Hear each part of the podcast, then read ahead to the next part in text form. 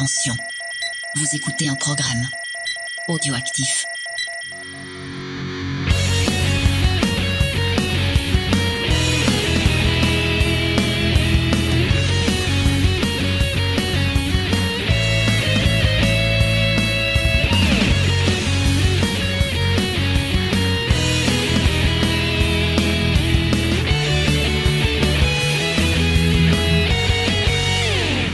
Bonjour à vous chers auditeurs, bienvenue pour un nouvel épisode de Geek en série. Alors nous ne sommes pas encore le 31 octobre, mais c'est pas grave parce que octobre bah, c'est c'est tout le mois euh, Halloween, donc on se fait plaisir et euh, bah cette euh, cette semaine donc on va se lancer dans une petite série qui va nous faire frissonner, qui va nous faire rêver, qui va nous faire nous prendre de passion pour des créatures de la nuit. pour m'accompagner, bah, je suis toujours avec James. Bonjour James. Salut. Ça va? Ça va. Ouais. ça va. Et aujourd'hui, ben, nous avons une invitée, une, une invitée même talentueuse que je suis très très heureuse de recevoir. Il s'agit de Judith. Bonjour à toi. Salut Eh bien, est-ce que tu veux te présenter un peu à nos auditeurs qui n'auraient pas encore reconnu euh, ben, qui tu es, ce que tu fais dans le monde de la pop culture? Euh, Alors volontiers, donc euh, je m'appelle Judith et j'anime la chaîne Demoiselles d'horreur sur YouTube, qui est une chaîne qui propose des analyses des personnages féminins dans les films d'horreur. Ouais, et c'est très intéressant parce que c'est vrai que souvent on se dit que les persos euh, féminins dans ce genre de film c'est euh, des filles sans cervelle euh, qui vont se planquer euh, à un endroit où il faut pas et le tueur les attrape toujours à la fin. Et en fait non, t'arrives à montrer qu'il y a quelque chose de, de plus profond, de plus riche parmi toute ces, cette galerie de, de jeunes filles euh, qui aiment hurler, euh, qui aiment, qui sont parfois très très courageuses aussi. Oui, alors c'est vrai que c'est un genre euh, dans lequel les femmes sont beaucoup plus re- représentées qu'ailleurs, euh, que partout ailleurs dans le cinéma, donc c'est très intéressant. C'est un genre en, en cela qui est très féminin. Alors euh, pour le meilleur et pour le pire, je pense, parce que voilà, comme tu le dis, il y a effectivement tout un tas de filles dans les films d'horreur qui ne servent qu'à être des steaks sexy pour tueurs en série. Mais mais ça, il y a aussi plein de personnages qui véhiculent des, des messages et des symboles beaucoup plus forts et beaucoup plus importants. Et, euh, et c'est un genre dans lequel aussi arrivent beaucoup de réalisatrices et je, pense que c'est vraiment euh, le genre qui permet aujourd'hui euh, l'émancipation euh, des femmes au cinéma, aussi bien devant et derrière la caméra. Ah ouais, non, mais je suis tout à fait euh, d'accord avec toi. Franchement, euh, moi, je sais que j'avais beaucoup aimé euh, ta vidéo sur Jendo. Et euh, d'ailleurs, je la cite parce que ça va être assez, je trouve, en rapport avec la série dont on va parler. Et j'avais trouvé ça super intéressant. Et tu m'avais trouvé des sens de lecture qui, euh, bah voilà, la, la première fois que j'avais vu le film, m'avait pas sauté aux yeux. Euh, bah notamment sur le, tout, tout ce qu'il y a sur la figure de, de la sorcière. Mhm. C'est un sujet qui me passionne. Et c'est vrai que j'avais pas forcément pensé à tout ça en voyant ce, ce film-là, qui est d'ailleurs excellent. hein. Je, je vous le conseille, chers auditeurs. Euh, D'ailleurs, je crois qu'il est sur euh, Shadows. il est- euh, non, je crois pas. Non, je crois pas qu'il soit. Non, il est pas encore sur Shadows, mais c'est vrai Il est pas, parce qu'il me semblait l'avoir vu. Euh, non, non, vraiment, honnêtement, je, je crois pas parce que je me suis refait le, Ah, le catalogue il y a pas longtemps. Euh, Ouais. je- la dernière fois que je C'est l'ai vu, euh, Amazon Prime. c'est Prime. Ouais, ouais. voilà. Parce que je, je switch entre les deux. Oui. Et du coup, à force, je sais plus où je vois mes films d'horreur. C'est lourd. Elle a trop de, elle a trop de J'ai trop de plateformes. Plateformes. Ça Mais commence euh, oui, c'est un film qui, qui n'a pas fait beaucoup de bruit, euh, malheureusement. Alors c'est vrai qu'il a un peu une enveloppe de, de films très classiques, de films d'horreur un peu moyens, un peu clichés, etc. Mais euh, en définitive, il est plus que ça et il est, il est meilleur que la moyenne en fait.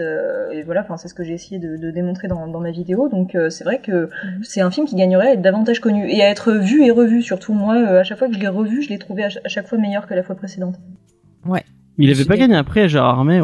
Je sais que je regardais les, Euh, les recaps de Fabien Campaner, donc qui, qui fait Gérard Armé chaque année et qui fait des recaps. Il en avait parlé euh, Ah, c'est possible. dans le, dans le, dans le Possible, lot des, des films qui, avaient, qui l'avaient marqué en tout cas. Mais il y a une belle, euh, une belle gestion de l'atmosphère, je trouve. euh, Ouais. Dans le film, ça monte tout doucement. Et euh, vraiment, il y a des bonnes sensations. Moi, j'étais, j'étais. Mais le réel, il a fait d'autres trucs, non? Il est en train de monter ce réel, non euh Euh, oui, je crois qu'on a vu autre chose de ce qu'il a fait. Oui, il est en train de préparer une adaptation de, de Stephen King de Marche ou crève. Euh, Ah oui, c'est ça. Ouais. Et euh, j'ai plus en tête ce qu'il a fait d'autre, mais c'est André Ovredal où effectivement c'est en train de, de devenir une figure montante euh, des Ah, Ah, réalisateurs c'est pas lui qui film. fait le truc sur Santa Claus ou je sais pas quoi. Santa Claus. Euh, merde, euh, avec le. Le Père Noël origine, tu parles? Ouais, ouais, il y a, y a- y a pas un truc comme ça. Je Non, sais plus, que j'ai des conneries. Bon, déjà, on commence déjà à digresser alors qu'on n'a pas Ouais. encore commencé la série. ça commence bien. Euh, bon, bah, on n'a pas de news particulière à vous donner, euh, chers auditeurs. Comme toujours, bah, on vous renvoie euh, à nos réseaux sociaux pour partager nos émissions si vous voulez nous soutenir.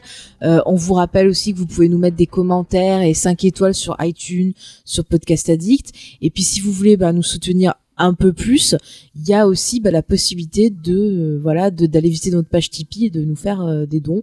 Vous le savez. Puis bien sûr, je finis avec le Discord pour venir discuter avec nous et passer de bons moments. James, tu veux dire quelque chose? Alors moi, ça dépend à quel moment vous nous écoutez, mais euh, euh, en ce moment, on est en alerte maximale niveau Covid. Oui, sur euh, Montpellier, ouais. sur Montpellier, donc on ne peut plus enregistrer avec Comics Discovery qui est qui, qui parle de comics chaque semaine. Et euh, Parce bah, qu'on enregistre en IRL sur ce podcast-là. Ouais, on enregistre en, en, en vrai euh, autour euh, normalement autour de, de quelques verres et, et avec des amis, mais euh, du coup euh, là comme on, on- les bars sont fermés, euh, on peut plus le faire, donc on, on, pro- on profite de cette de, de, de devoir le faire euh, en, en ligne Ouais. pour euh, les faire en live directement sur Twitch. Donc euh, bah, je sais pas quand quand vous écoutez cette émission, mais sinon euh, et si on est encore euh, en alerte maximale, et bah sachez que euh, tous les mardis normalement vers 20h, euh, si vous allez sur notre chaîne Twitch, donc la chaîne de James Fay, vous retrouverez euh, Comics Discovery euh, où on vous parle de comics. Euh, on a, j'ai pas sélectionné de titres horrifiques parce qu'il y en a pas trop qui sortent. euh, Mais arrête, on aurait pu faire les titres de Carpenter. mais sur des recueils et sont nuls les titres de Mais, Carpenter. mais, mais j'ai trop envie de parler de parler, mais Carpenter. franchement, si c'est pour parler d'un d'un d'un com- Ah, mais- comics anecdotique. Mais non, Euh, moi j'aurais bien fait son Joker. Mais euh, ah oui, en plus c'est Arnold de, de Eh la grande entrée qui l'a oui, qu'il a traduit. qu'il a traduit, ouais. Euh, mais euh, il est sorti dans un, il est sorti dans un en bonus d'un autre titre qu'on avait déjà fait, donc euh, je vais pas le, le refaire. S'en mais, euh, seul titre. Mais euh, mais mais et enfin j'en ai pas eu des super retours, donc euh, peut-être que Eh, tu critiques pas. et j'a- j'adore Carpenter, c'est un de mes réalisateurs, un, ré- un de mes réalisateurs préférés. Mais un bon réalisateur ne fait pas un bon auteur de comics, euh, et l'inverse, euh, l'inverse est tout aussi vrai, n'est-ce pas, Frank Miller? Ah, ça y est. Ah non, c'est pas une émission, on envoie des, des pics aux gens. Attention. Bah euh, parce que The Spirit, enfin, je sais pas si euh, oui, si pour The Spirit, The Spirit, c'est gratuit. je ne lui je ne lui conseille pas. Et je vais rien dire parce qu'on va encore dire que je suis une. Et la place de la femme dans les euh, dans les dans les comics de Frank Miller, euh, c'est assez c'est assez spécial. Bon, bref, on n'est pas là pour parler On de ça. pas là pour on va se lancer dans le, le sujet du jour. Il s'agit de Penny Dreadful. Donc, on va mettre un petit extrait de, de bande-annonce, je pense, en Ouais. musique. I'm trying to rescue my daughter. To save her, I would murder the world. I have a need for a gentleman, not hesitant to engage in dangerous endeavors. Why me? Because you were unafraid to pull back the skin and look beneath. There are things within us all that can never be unleashed. We all have our curses, don't we?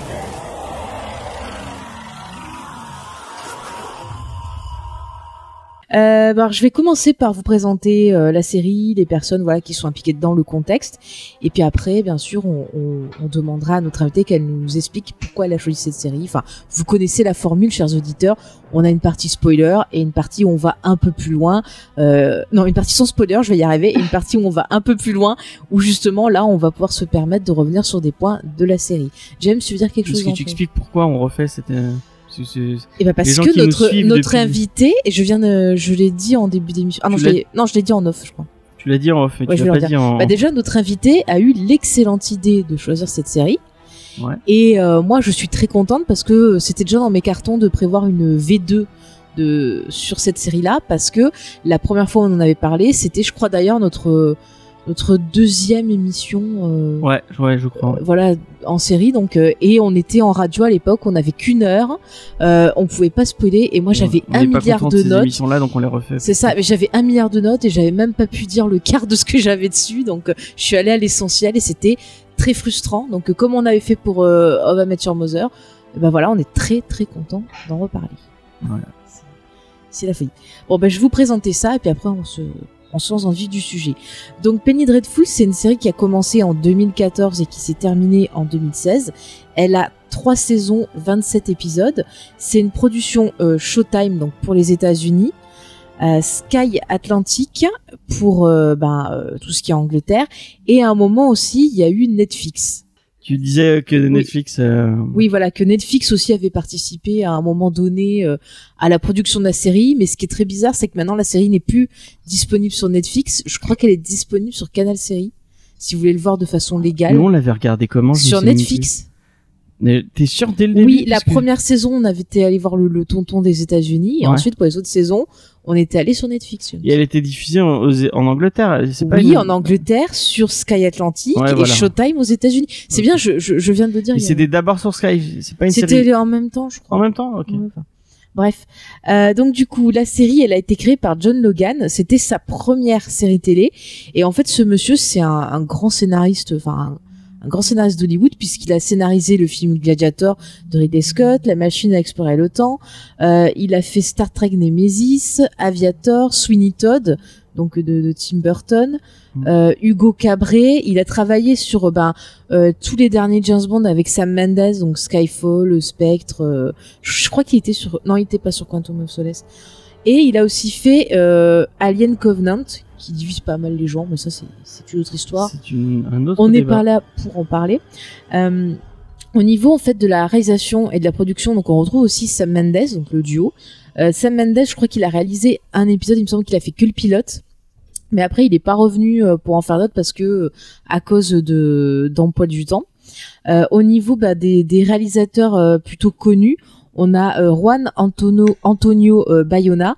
Donc vous devez connaître si vous avez vu l'excellent film euh, L'orphelinat. Il a aussi fait The Impossible, et aussi quelques minutes avant minuit. Et euh, il a aussi fait euh, Jurassic World 2.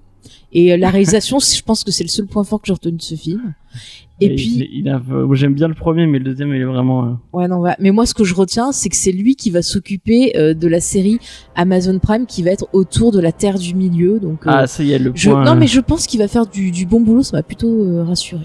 D'accord. Est-ce que tu as un avis sur ces réalisateurs Enfin, peut-être des choses qui t'ont marqué, peut-être d'autres noms que qui t'ont marqué. euh? Euh, bah alors, euh, non, mais alors c'est vrai que moi, Bayona, je, enfin, je le dis souvent, mais je suis très fan de l'orphelinat, donc effectivement, euh, c'est toujours une bonne surprise, euh, une surprise entre guillemets, qu'il qu'il ait participé à la réalisation de, de la série. Euh, après, c'est vrai que moi, c'est juste, c'est juste un truc que je trouve dommage avec les séries, et d'ailleurs c'est pour ça que je fais pas d'analyse euh, de séries pour le moment dans, dans mes vidéos, c'est justement le Mhm. principe de changer de réalisateur. Alors je sais, je sais bien que c'est plus ou moins nécessaire, mais du coup c'est vrai que on a l'impression qu'il n'y a pas la personnalité d'un réalisateur en particulier qui imprègne la série. Or pour moi, euh, bah, la mise en scène c'est vraiment ce qu'il y a de plus ce qui est de plus important. Donc, euh, donc voilà, ça c'est vrai que je rêve un jour d'avoir un peu une série euh, réalisée de bout en bout euh, par le même réalisateur.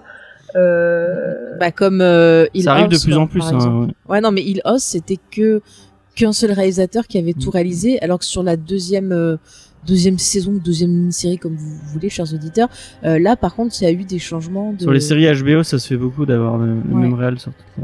Ah oui, oui. Après, après, il y a des séries où t'as un espèce de, de cahier des charges et euh, des choses qui vont revenir dans le style ou. Enfin, oui, tu vois, là, je... Oui, vas-y, vas-y. Non, mais d'ailleurs, c'est pour ça qu'il y a quand même des, des séries qui sont géniales et qui trouvent une cohérence, etc. Mais d'ailleurs, c'est le cas de, de Penny Dreadful. Mais c'est vrai que bon, ça peut pas toujours avoir les mêmes partis pris euh, de mise en scène que dans un film, justement parce qu'il faut respecter le cahier des charges et être en accord avec les autres réalisateurs, ou euh, parce que voilà, on n'a pas forcément les libertés artistiques qu'on veut, etc.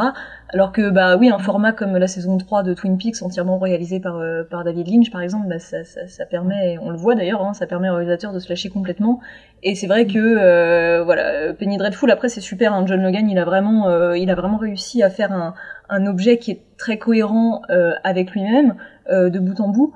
Mais bon, euh, voilà, c'est vrai que, que ça, ça permet pas forcément la même liberté artistique, on va dire, que si ça avait été réalisé par la même personne. Bon, en série télé, la personne vraiment qui a plus la main mise sur le sur le sur le show, c'est plus les producteurs et, le- Oui, bah oui.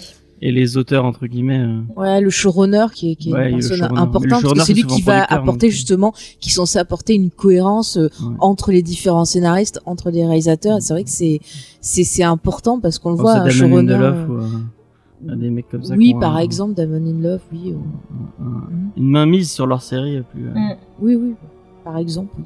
Ouais, Vince Gilligan, qui lui est aussi réel.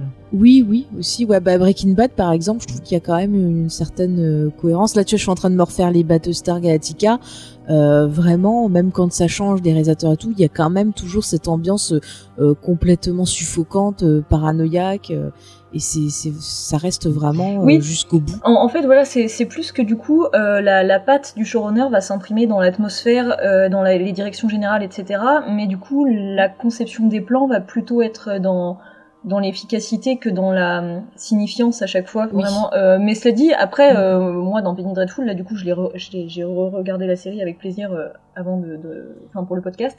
Et euh, c'est vrai qu'il y a quand même euh, des tas de choses qui sont proposées. Hein, euh, on peut pas dire. C'est juste que euh, ça, ça peut pas être fait de manière toujours aussi rigoureuse que sur un format d'une heure et demie pour un film. Mais Mhm. voilà, ça permet aussi un foisonnement d'idées. Hein, c'est très bien aussi. Bah oui, ça permet de moins faire des ambitieux tests. dans la mise en scène. Oh, quand même, un- il y a des choses euh, dans Penny Dreadful. Je trouve Enfin, on va en reparler euh, Ouais. un petit peu après, mais il y a des choses très très intéressantes dans la mise en scène qui moi m'ont euh, m'ont fasciné un peu. Hein. euh. Enfin, on va on va en reparler. On va finir de, de faire le casting et tout ça, et puis on va se lancer. Donc euh, au casting, alors franchement, on a un super casting, les enfants. Ouais, le casting, il est. Mm. Alors on a déjà Eva Green qui joue le personnage de Vanessa Ives. Donc euh, Eva Green, est-ce qu'on a besoin de la, la représenter encore? Ben voilà, elle était, euh, c'était la célèbre James Bond girl dans euh, Casino Royale. On l'a vu bah, dans des films de Tim Burton. On l'a vu euh, dans euh, 300, euh, c'est quoi le préquel, enfin le 2. Ouais, tu voulez. faut vraiment ce Non mais je cite les trucs qui pourraient, euh, tu vois, euh, marquer les gens. Où elle était dans euh, Dark Shadows. dans Sin City, Dark Shadow, je dis parler de Tim Burton déjà. Ouais. Enfin, elle a fait énormément de choses. Elle, elle a, elle a bossé aussi dans du ciné un peu plus indépendant. Elle a bossé avec pas mal de gros réalisateurs aussi. Enfin, elle a fait beaucoup, beaucoup de choses. Et pour le point people, pour ceux qui savent pas, c'est la, la fille de l'actrice Marianne Jobert et c'est la cousine de la chanteuse Elsa. Voilà. pour- Et pour les- amis qui paraît, elle est pas people. sympa du tout. Et ça, ça ne nous Regarde. regarde Euh, pas. alors j'ai eu des échos différents. hein, je ne sais pas. pas. Ah Euh, ouais, enfin, je suis quelqu'un une fois euh, qu'il avait euh, rapidement rencontré dans la rue et qui lui avait dit à quel point il était fan d'elle et apparemment elle avait été très agréable avec lui. Bon après, euh, voilà, je ne me prononcerai pas tant que je ne l'aurais pas Mm. rencontré moi-même. Bah, après, il suffit que la personne soit mal lunée, James. On- on- Ben oui. Malheureusement, on pardonne assez mal aux stars euh, d'avoir euh, leurs humeurs alors que bon, euh, tout le monde, tout le monde en a quoi. Mais enfin bon après, je Ouais, ouais, j'avoue, totalement, totalement. Oui. Enfin bon, écoutez, c'est c'est sa vie privée. Alors, Euh, en, revanche, juste, Oui. moi, je, je préviens, alors vous prononcez son nom exactement comme vous le voulez, il n'y a aucun souci avec ça, mais euh, ne soyez pas choqués, moi je vais dire Eva Green parce que j'ai lu quelque part dans un magazine que son nom était belge du coup, parce qu'elle est plutôt belge. D'accord. Et du coup, Mhm. j'ai lu que ça se lisait Eva Green et c'est- j'ai pris l'habitude depuis de dire Green et non pas Green. Alors, Ok. désolé si jamais ça perturbe, euh, dans les commentaires, les gens ne commencez pas à me traiter de teubé ou quoi. je, je, dirais Eva Green, voilà. Non, mais il n'y a pas de souci. Bah, tu vois, je, je savais pas. Donc, bah, écoutez, euh, chers auditeurs, vous choisissez la prononciation qui vous fait C'est plaisir. pas la première fois qu'on se fait engueuler pour des prononciations. Non, mais écoutez, si, C'est si on, ça. si on voit, si on voit Eva, on lui demandera, on dira comment vous prononcez. Comment votre on nom. Comment prononce Comme ça, on le votre- saura. Voilà. Euh, donc à ses côtés, on retrouve euh, Josh Arnett qui joue Ethan Chandler. Donc bah voilà, Josh Arnett, c'était quand même un peu dans les années 90-2000. euh, C'était, euh, oups, je casse mon stylo. C'était un peu le, le, le beau gosse qui plaisait. Ouais, euh, passer Pearl Harbor, il a eu une, un gros. euh, Voilà, Pearl Harbor. ça Mais il a fait des super films hein, à part Pearl, bon, Pearl Harbor. Moi, euh, j'avais bien aimé euh, le Dalila Noir. parce que Ouais, j'aime le Dahlia Noir, il est très bon dans déjà. Noir. Mhm. Il est très bon, enfin, il est très bon. Il est, de- il est aussi dans Sin City. Oui. Euh, il est aussi euh, dans. euh, il a fait pas mal de choses. Bon, après, il a fait des comédies un peu romantiques, je crois. Il a eu, il avait fait un film, il me semble, avec Harrison Ford, où c'était un truc d'enquête, ou enfin, qui était pas terrible. Mais c'est vrai qu'il a eu un petit passage à vide, et je trouve que Penny Dreadful, ça je crois a qu'il fait en du fait, bien. il fait plus de séries en ce moment. Il revient un peu en série, euh, Ouais, ouais, en série télé, et bah ça a l'air de marcher pour lui. euh. Bah, même Eva Green, je crois que là, elle a fait une autre série euh, récemment. Ouais. J'ai pas encore regardé, mais euh, j'en avais entendu des bons échos de. C'est un acteur que t'aimes bien, toi, Judith euh, Jarnet Bah alors justement c'est marrant parce que c'est c'est un acteur qui m'avait jamais intéressé en dehors de Penny Dreadful. Euh, je, je le trouvais pas mauvais mais je le trouvais, enfin c'est peut-être un peu méchant mais un peu insipide. Je lui avais. Ouais. Comment? Non, je dis, moi, je, je le trouvais oubliable, en fait. Oui c'est ça. Oui euh, je voilà je, je le trouvais pas transcendant quoi. Et là vraiment dans Penny Dreadful euh, je alors j'irai pas jusqu'à dire que c'est son meilleur rôle parce que je connais mal sa carrière mais c'est son meilleur rôle à mes yeux. Euh, vraiment là j'ai trouvé qu'il se révélait. Je l'ai trouvé hyper intéressant et euh, et je trouve qu'il interprète son personnage avec pas mal de nuances et avec beaucoup de présence en fait et j'ai été très agréablement surprise de le redécouvrir dans cette série parce Mhm. que vraiment il m'a il m'a marqué comme il l'avait jamais fait avant quoi. Ouais, mais je, je te rejoins euh, totalement sur ce point. Moi, j'ai vraiment redécouvert l'acteur euh, grâce à cette série. Même Eva Green, tu vois, j'étais pas euh, forcément, tu vois, hyper emballée. Euh, des fois, je trouvais qu'elle surjouait. Enfin voilà. Et c'est vrai que dans la série, je l'ai euh, totalement euh, redécouverte.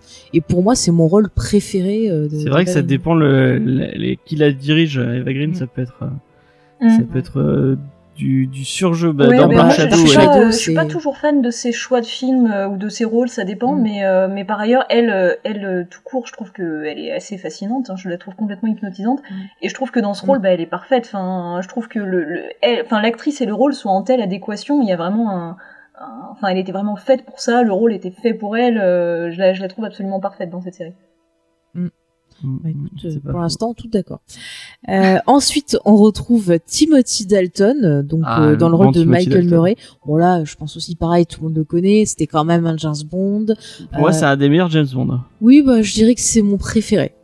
Enfin, voilà, je, je, je le Il dis était- pourtant, et je trouve que sa carrière, James euh, enfin, pas de James Bond, elle est, elle est- enfin, il fait plein de rôles super intéressants, notamment en Angleterre.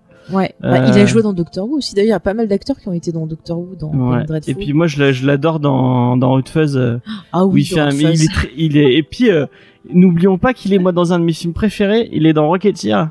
Oui. Il fait un des méchants euh, nazis dans, dans Rocketeer. Et euh, si vous avez pas vu Rocketeer, euh, vous voyez Rocketeer, c'est c'est un super, euh, c'est un super film pulp euh, un peu oublié euh, Mm. euh, de la vague Disney euh, avant avant les les, les super héros. Et Rocketeer, c'est vraiment super cool. C'est super cool. Ouais, et c'est réalisé par euh, le Joe réalisateur de Captain Qui America. a fait Captain America premier du nom. Et tu vois, dans le rôle oublié de Timothy Dalton, à chaque fois j'en parle, personne connaît. Mais en fait, Timothy Dalton, il a joué euh, le rôle de Red Butler dans une mini-série qui était en fait une suite d'Autant n'emporte le vent avec euh, l'ex-femme de, de Val Kilmer, donc euh, Joan Alley Kilmer à l'époque. Et personne s'en rappelle. Moi, on m'a traumatisé avec cette mini-série et personne s'en rappelle. Je suis la seule à en souffrir. Ah, Il y a vraiment une suite à autant on en parle de Ouais, ouais. Et en fait, la suite, c'est qu'ils s'étaient mariés et tout, puis ils avaient eu un enfant. Et en fait, euh, la série commence, leur gamin, il est mort noyé, donc euh, ils sont tous les deux en dépression. Enfin, Ah super. ah ouais, non, mais c'est. Ça passait, je crois, sur TF1 et en fait, je connaissais quelqu'un qui était à fond, qui avait enregistré tous les épisodes et à chaque fois que j'allais chez elle, elle me disait "Allez, euh, on va se regarder la série et tout et après on regarde Sissi." Donc euh, oui, je suis traumatisée par les deux. C'est elle qui te faisait mater Angélique par qui des Si, c'est la même, c'est la même, voilà. Donc c'est pour ça que au bout d'un moment, j'avais plus envie de la voir. Euh, bref, donc voilà, c'est mes traumatismes d'enfance. Écoutez, puisqu'on est un peu en période Halloween, hein, on peut. donc je continue vite fait sur le casting. Donc on a euh, Harry Treadaway qui fait donc le rôle du docteur Frankenstein. Donc lui, bah vous avez pu le voir dans des séries comme bah euh, récemment Picard, euh, The Crown. Euh, vous avez pu le voir dans. Qui euh, dans The Crown alors euh, j'ai noté le nom mais j'ai oublié parce que je l'avais pas du tout reconnu. Je te, je te le retrouverai. Bon voilà, il est apparu dans des séries anglaises comme euh, Miss Marple. Vous avez pu le voir au cinéma, notamment dans le film Lone Rangers. Pas mal, pas Mhm. mal. Ensuite, dans le rôle de sa créature, on a Rory Kinnear. Alors lui, en fait, c'est, euh, vous avez pu le voir dans euh, les derniers James Bond depuis euh, Quantum of Solace. C'est ça. Alors je sais plus quel rôle il fait exactement, mais en gros, c'est un, un gars, il me semble, qui est de qui est de James Bond. Je, je suis pas euh, calé euh, James Bond. comme ça m'énerve James Bond. voilà, je C'est, peux vous dire. C'est Sophie de, des pieds dans la gueule qui on lui demandera. Et vous avez pu le voir aussi dans le film, notamment Imitation Game, qui est un, un film plutôt intéressant. Imitation game. Ouais, Imitation Game. Moi, je le dis à moitié en français, moitié anglais. C'est comme ça. Ensuite, on a euh, Billy Piper qui joue euh, donc euh, Brona. Donc elle, vous l'avez vu euh, quand même dans Doctor Who parce que c'était une Rose des Tyler. premières campagnes, compagnes de la nouvelle, la nouvelle série Ouais. du Docteur. C'est la campagne que j'aime le moins. Oui, moi aussi. C'est fou. Et euh, enfin bref. Elle a fait une série qui avait, moi je l'ai pas vu Oui, mais un truc où elle faisait une call girl aussi. ouais, J'avais vu qu'elle. ce Ouais. paraît, elle, est bien. Enfin, Bah écoute, j'ai vu quelques épisodes et c'est vrai qu'elle, euh, je la préférais dans ce rôle-là, tu vois. Ah ouais? Après, je sais pas, tu. Mais je l'aime bien moi dans bah, dans Pays d'Atoll. euh, Ouais, le rôle est intéressant. Le rôle est, est intéressant. Euh, ensuite, un dernier personnage que je vais citer, c'est Rive Garnet qui joue Dorian Gray. Alors lui, apparemment, c'est un chanteur, un compositeur et un acteur, donc il a un groupe. Et euh, tiens, James, est-ce que tu sais qu'il a joué dans la comédie musicale de U2 Spider-Man? Ah ouais? C'est lui qui jouait Spider-Man. Donc il Ah est bon? toujours vivant. Il aurait pu en mourir parce qu'il y a eu plein de Ah problèmes. c'est sur lui qui a failli qui a failli crever ouais. Ouais, ouais. Donc euh, C'est super. Et bientôt, il sera euh, au cinéma dans un film avec Lady Gaga et Adam Driver, qui est sur euh, l'histoire, je crois, d'un créateur de mode. J'ai oublié le nom. Euh, ça y est, j'en trouve plus. Ouais, je sais, je sais plus. C'est quelqu'un que sa femme a voulu tuer. C'est- Ah J'ai non, bah, retenu que ça, mais comme la mode, moi, c'est pas ma, ma Non, c'est spécialité. Versailles. Comment on dit? Putain merde, j'ai oublié le nom. Versace, non, c'est pas Ouais. Versace.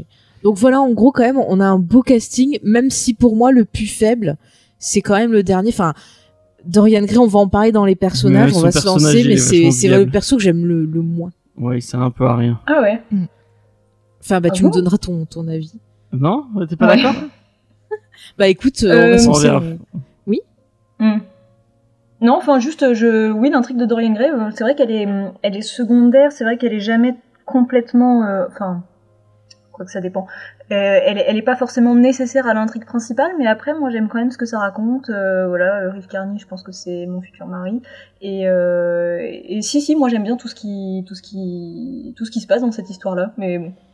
Bah écoute, tu, tu, tu nous en parleras, comme ça, ça va être intéressant. Ouais, Euh, du... Ouais, bah on va se Ça lancer fera un peu débat. pour parler de la série un peu bah, en détail tout ce qu'on peut vous dire, chers auditeurs, sans vous spoiler pour vous donner envie de la découvrir. Mais déjà, je vais commencer par poser bah, une question à notre Peut-être un petit invité. pitch, non Il y a des gens qui l'ont Ah oui, on n'a pas fait le pitch. Moi, je suis, je suis pressée de parler de la série. Bon, fais-nous le pitch et après, Judith, tu nous diras bah, pourquoi t'as as choisi cette série, pourquoi t'avais envie euh, d'en parler avec nous. Alors, James Pitch d'abord. Bah, en gros, c'est euh, le. Enfin, j'ai oublié le, le nom du créateur. Comment il s'appelle déjà euh, John Logan. John John Logan. Logan qui a qui a lu euh, la Ligue des Gentlemen extraordinaires, qui Bah, a il dû a voir le lu- film. Je pense qu'il a déjà lu les des, des histoires, euh, enfin tous ces titres un peu victoriens, Oui, non, euh, mais, euh, toutes ces histoires classiques, pitch, euh, euh, Non mais tu, tu pars direct sur Alan Moore. Alan Moore, il a aussi dit les, lui les oui, mêmes mais oui, histoires. mais totalement. Mais euh, je veux dire, il, il a vu le film, il s'est dit ah bah c'est le film est le film est pas génial. Euh, je suis sûr qu'on pourra en faire un truc bien. Euh, et du coup, il a bon, il reprend pas exactement cette idée, mais bon, en fait, il il a créé, sé- une série où se rencontrent plein de personnages un peu marquants de de la des figures populaires de la littérature classique euh, victorienne, Mhm. Puisqu'on va retrouver un personnage d'une sorcière, euh, donc euh, joué par Eva Green. Euh, un, Bah, on a tout l'univers de Dracula quand même. Pas Ouais, euh, il y a donc il va y avoir un loup-garou, le docteur Frankenstein, donc Dorian Gray, on l'a dit tout à l'heure. Donc c'est un peu tous ce, tous ces tous ces personnages qui vont se mêler dans une dans une Londres victorienne Magnifique. magnifique. Et c'est un peu tout tourne autour du personnage d'Eva Green. Vanessa donc, Ives. Vanessa Ives, oui, qui est une qui est une sorcière avec beaucoup de pouvoir et qui va arriver beaucoup de malheur. Et euh, voilà, je sens trop. Euh, Oui, tu spoil pas comme ça, c'est sans bien. trop trop spoiler, euh, je pense que ça, ça résume bien le. Donc, euh, si vous aimez bien les histoires fantastiques, euh, un peu teintées d'horreur avec euh, un petit côté gothique, euh, vous allez ki- kiffer. Et euh, peut-être, je sais pas si t'avais prévu d'en parler. Le titre Penny Dreadful vient Si, du. si, je- j'allais en parler, mais vas-y, fais-le maintenant. Et donc euh, apparemment ça vient de de, de petits euh, de petits récits euh, euh, qui étaient vendus euh, pour pas grand chose, bah, Mm. pour un penny je crois. Ouais. Euh, et donc c'était euh, c'était un peu comme les, le- du, des, des récits pulp, Mm. donc où sont nés les trucs de Lovecraft, Conan tout ça. Mais euh, à l'époque victorienne ça s'appelait Ouais. des penny Et dreadful. t'avais plusieurs sites, t'avais des, des Penny Dreadful pour des histoires un peu, je crois, romantiques, des trucs pour Ouais. l'horreur et ainsi de suite. Et c'est et chaque fois, ça avait un nom différent. Je, je sais plus exactement, c'était Penny quelque chose à chaque fois. D'accord. Mm. Et c'est le nom d'un magazine ou c'est le nom du, du, euh, C'est le nom de comment on appelait ça en fait. D'accord, euh, ok. Enfin, moi, c'est ce pas que un magazine trouvé. en particulier. J'ai, moi, j'ai trouvé qu'ils disaient que c'est comme ça qu'on appelait ce type de littérature. en D'accord. fait. Et c'est là d'où vient euh, ces, donc, ces histoires. Mm. Et alors, du coup, euh, Judith, est-ce que tu peux nous dire un peu, bah, pourquoi t'avais envie de parler de cette série Comme ça, on voit un peu ton rapport à la série? Euh, oui, bah alors en fait, euh, bah, quand tu m'as très gentiment proposé de participer à l'émission et que tu m'as euh, demandé s'il y a une série dont je voulais parler, c'est sûr que ça, m'est apparu tout de suite parce que c'est sans doute la série que j'aime de manière la plus personnelle parce qu'elle fait vraiment écho à tout ce que j'aime. Bah moi évidemment, enfin je, n'ai de cesse de le rabâcher tout le temps, mais j'adore la, la littérature gothique. alors Edgar Poe, il n'y a pas de référence directe à Edgar Poe dans la série, mais Dracula, Frankenstein, etc. Tout ça, c'est des romans qui participent d'un- courant euh, qui, qui, fait tout ce que j'aime en fait et qui, a inspiré aujourd'hui le, cinéma d'horreur que j'aime. Donc c'était vraiment euh, vraiment le cocktail parfait. En plus avec Eva Green au milieu, c'était- vraiment faire le cocktail parfait pour que pour, que j'adore en fait et euh, j'ai effectivement complètement adhéré. Euh, c'est une, une série qui parle que de thématiques euh, qui me touchent beaucoup et, je trouve ça euh, magnifiquement euh, réussi. Alors c'est pas sans défaut, hein, euh, mais globalement, euh, voilà, c'est tout ce que j'aime. Ok, bah écoute, euh, je pense qu'on va on va bien s'éclater à parler tous ensemble parce que euh, ouais, je, je, je te rejoins euh, totalement sur ce que tu dis. Euh, James, tu veux nous Et petit, euh, peut-être petit disclaimer, c'est que c'est une, c'est une série qui a, une, qui a un spin-off, mais dont on va pas parler. euh, Si j'en parlerai un petit peu à la non. fin pour euh, ben pour les auditeurs s'ils sont curieux, mais j'avoue que le spin-off, je peux déjà vous le dire d'entrée, moi je suis je je n'ai Ah, pas aimé. pas vu, euh, Il y a une saison, enfin je vous en parlerai après. Comme ça, si vous l'avez vu. Je suis même pas euh, sûr d'avoir eu la saison 3. Mais si tu l'as vu, oh là là, tu te rappelles même plus de ce que tu vois. je regarde trop de trucs et euh, du coup j'oublie au fur et à mesure. Bon, on en reparlera après, James, nous mélangeons. D'accord. Euh, donc du coup, bah voilà, on va revenir un peu sur cette série là, sans, sans vous spoiler, chers auditeurs. Et euh, bah, j'ai envie que qu'on commence euh, ben, par parler des personnages, parce que je trouve que c'est quand même ce qu'il y a de, de- pour moi, en tout cas, ce qu'il y a de, de plus important, ce qui m'a le plus touché et marqué. Oui, vas-y. Non, c'est juste que je, je, je t'ai pas entendu. Excuse-moi. Ah, euh, ouais, je disais que j'avais envie de commencer par parler des personnages parce que pour moi, c'était ce qui m'avait euh, le plus euh, marqué et le plus, bah ouais, touché, qui a fait que j'ai aimé la, la série. Mhm. Donc j'avais envie de parler un peu de leur construction, de leur écriture, bah, ce qu'on aime, ce qu'on n'aime pas, et du coup comme ça, on pourra revenir sur sur Dorian Gray. Alors là, les auditeurs, on va pas encore rentrer en détail, mais il y a énormément euh, de thématiques autour de ces personnages, et il y a des choses qu'on va développer dans la partie spoiler parce que c'est important, mais on va quand même vous donner une idée euh, globale de ce à quoi vous allez euh, vous attendre. James, tu veux déjà débuter Il y a un truc qui est cool euh, dans un parce que on, est, on est un peu dans une série chorale au final où il y a Mhm. plein plein de personnages qui vont se répondre et euh, ce qui est cool c'est que vraiment euh, bah, contrairement à plein de séries où tu peux tu peux avoir euh, un, un- une espèce de gros roster de personnages donc de gros euh, euh, un, enfin un, un gros casting avec plein- avec plein de plein de gens qui vont revenir euh, malgré le fait qu'ils soient assez grands ils se sont pas juste concentrés sur une seule thématique et ils ont enfin, ils- Tu parles au niveau des arcs, c'est-à-dire que chaque ouais, personnage chacun a son petit arc avec une, un développement assez, euh, assez, assez intéressant. Mhm. Et euh, chacun aborde ses, les, ses thématiques personnelles et euh, pour revenir après à une espèce d'histoire euh, où, ils- où ils se réunissent, euh, ils se réunissent tous. Mhm. Mais euh, je trouve ça plutôt intelligent de la part de, de, de la série d'avoir quand même développé à chaque fois. Mhm. Il y a, en fait, il y, a, il y a même plein de moments où ils se rencontrent pas, où ils ont juste, bon, ils vivent leur leur truc de leur côté et, et ils font un peu leur vie. Et, et j'ai, enfin, je sais pas si tu vas être d'accord avec moi. Je trouve que au niveau de la construction du, du récit, c'est Mhm. c'est c'est plutôt intéressant. Ouais. Bah, Qu'est-ce que tu en penses, Judith? Euh, alors euh, oui, je suis d'accord. Et moi, il y a une chose. Alors voilà, il y a, des personnages effectivement que je trouve plus ou moins bien écrits, euh, et, ça varie un peu au fur et à mesure de la série. Mais globalement, enfin, la, la première remarque qui me vient sur les personnages, c'est qu'en fait, ils sont tous voilà tirés euh, d'œuvres euh, d'œuvres annexes, hein, d'œ- d'œuvres originales ou quasiment tous. Et en fait, je trouve qu'ils sont très fidèles, enfin écrits de manière très fidèle à ce qu'ils auraient pu être enfin fidèle à, à l'œuvre de, de départ en fait. On imagine le, doct- le docteur Frankenstein, et ben je trouve que sa personnalité, son personnage est très bien retranscrit ici, même si on le retrouve dans une histoire complètement différente. Et ça, ça vaut un peu pour tous les personnages. Et je trouve ça vraiment très intéressant cette vision qui est à la fois moderne des personnages et qui en même temps très fidèle aux matériaux de départ. C'était pas facile à faire, Mhm. de les faire tous cohabiter, etc. Et en définitive, bah, ça marche super bien. C'est vrai. Et puis en plus, je trouve que quand on, pense à ces personnages-là, on a euh, bah, une certaine euh, euh, étiquette, enfin une certaine vision de ces personnages-là. Et finalement, la série bah, nous les remet comme des personnages humains. Et c'est ça qui est intéressant. Ça les descend un peu euh, d'un certain piédestal Mhm. où, euh, à force, on les aurait mis. Et ça nous permet bah, de nous, ouais, de nous connecter à eux. Je veux dire, quand on voit l'histoire bah, de, de Frankenstein, de sa créature, de bah, même tout, tout le côté euh, Dracula et compagnie, euh, on voit quand même que c'est des personnages qui sont en souffrance, qui vont faire des bons choix et des mauvais choix. Et il y a plein de moments où nous, on va se lier à eux en, en ayant de la peine pour eux, euh, en ayant peur pour eux. Enfin, c'est c'est quand même, je trouve, une très très bonne idée. C'est quelque chose qui change bah, de ce qu'on avait l'habitude de voir dernièrement, euh, bah, que ce soit euh, au cinéma ou dans d'autres séries qui vont adapter ce type de personnage-là. Je veux dire, on prend rien que le, mythe vamp- vampiresque. Euh, ces dernières années, quand même, on a eu genre, bon, je prends, j'ai à fond, mais quand même quand on voit genre Twilight. et voilà, Twilight est comparé à Penny Dreadful, on voit quand même une sacrée différence. Et c'est très bien aussi de remontrer ben, ce qu'était l'origine de ce mythe, mais montrer aussi ce qu'il y a d'humain derrière ce mythe.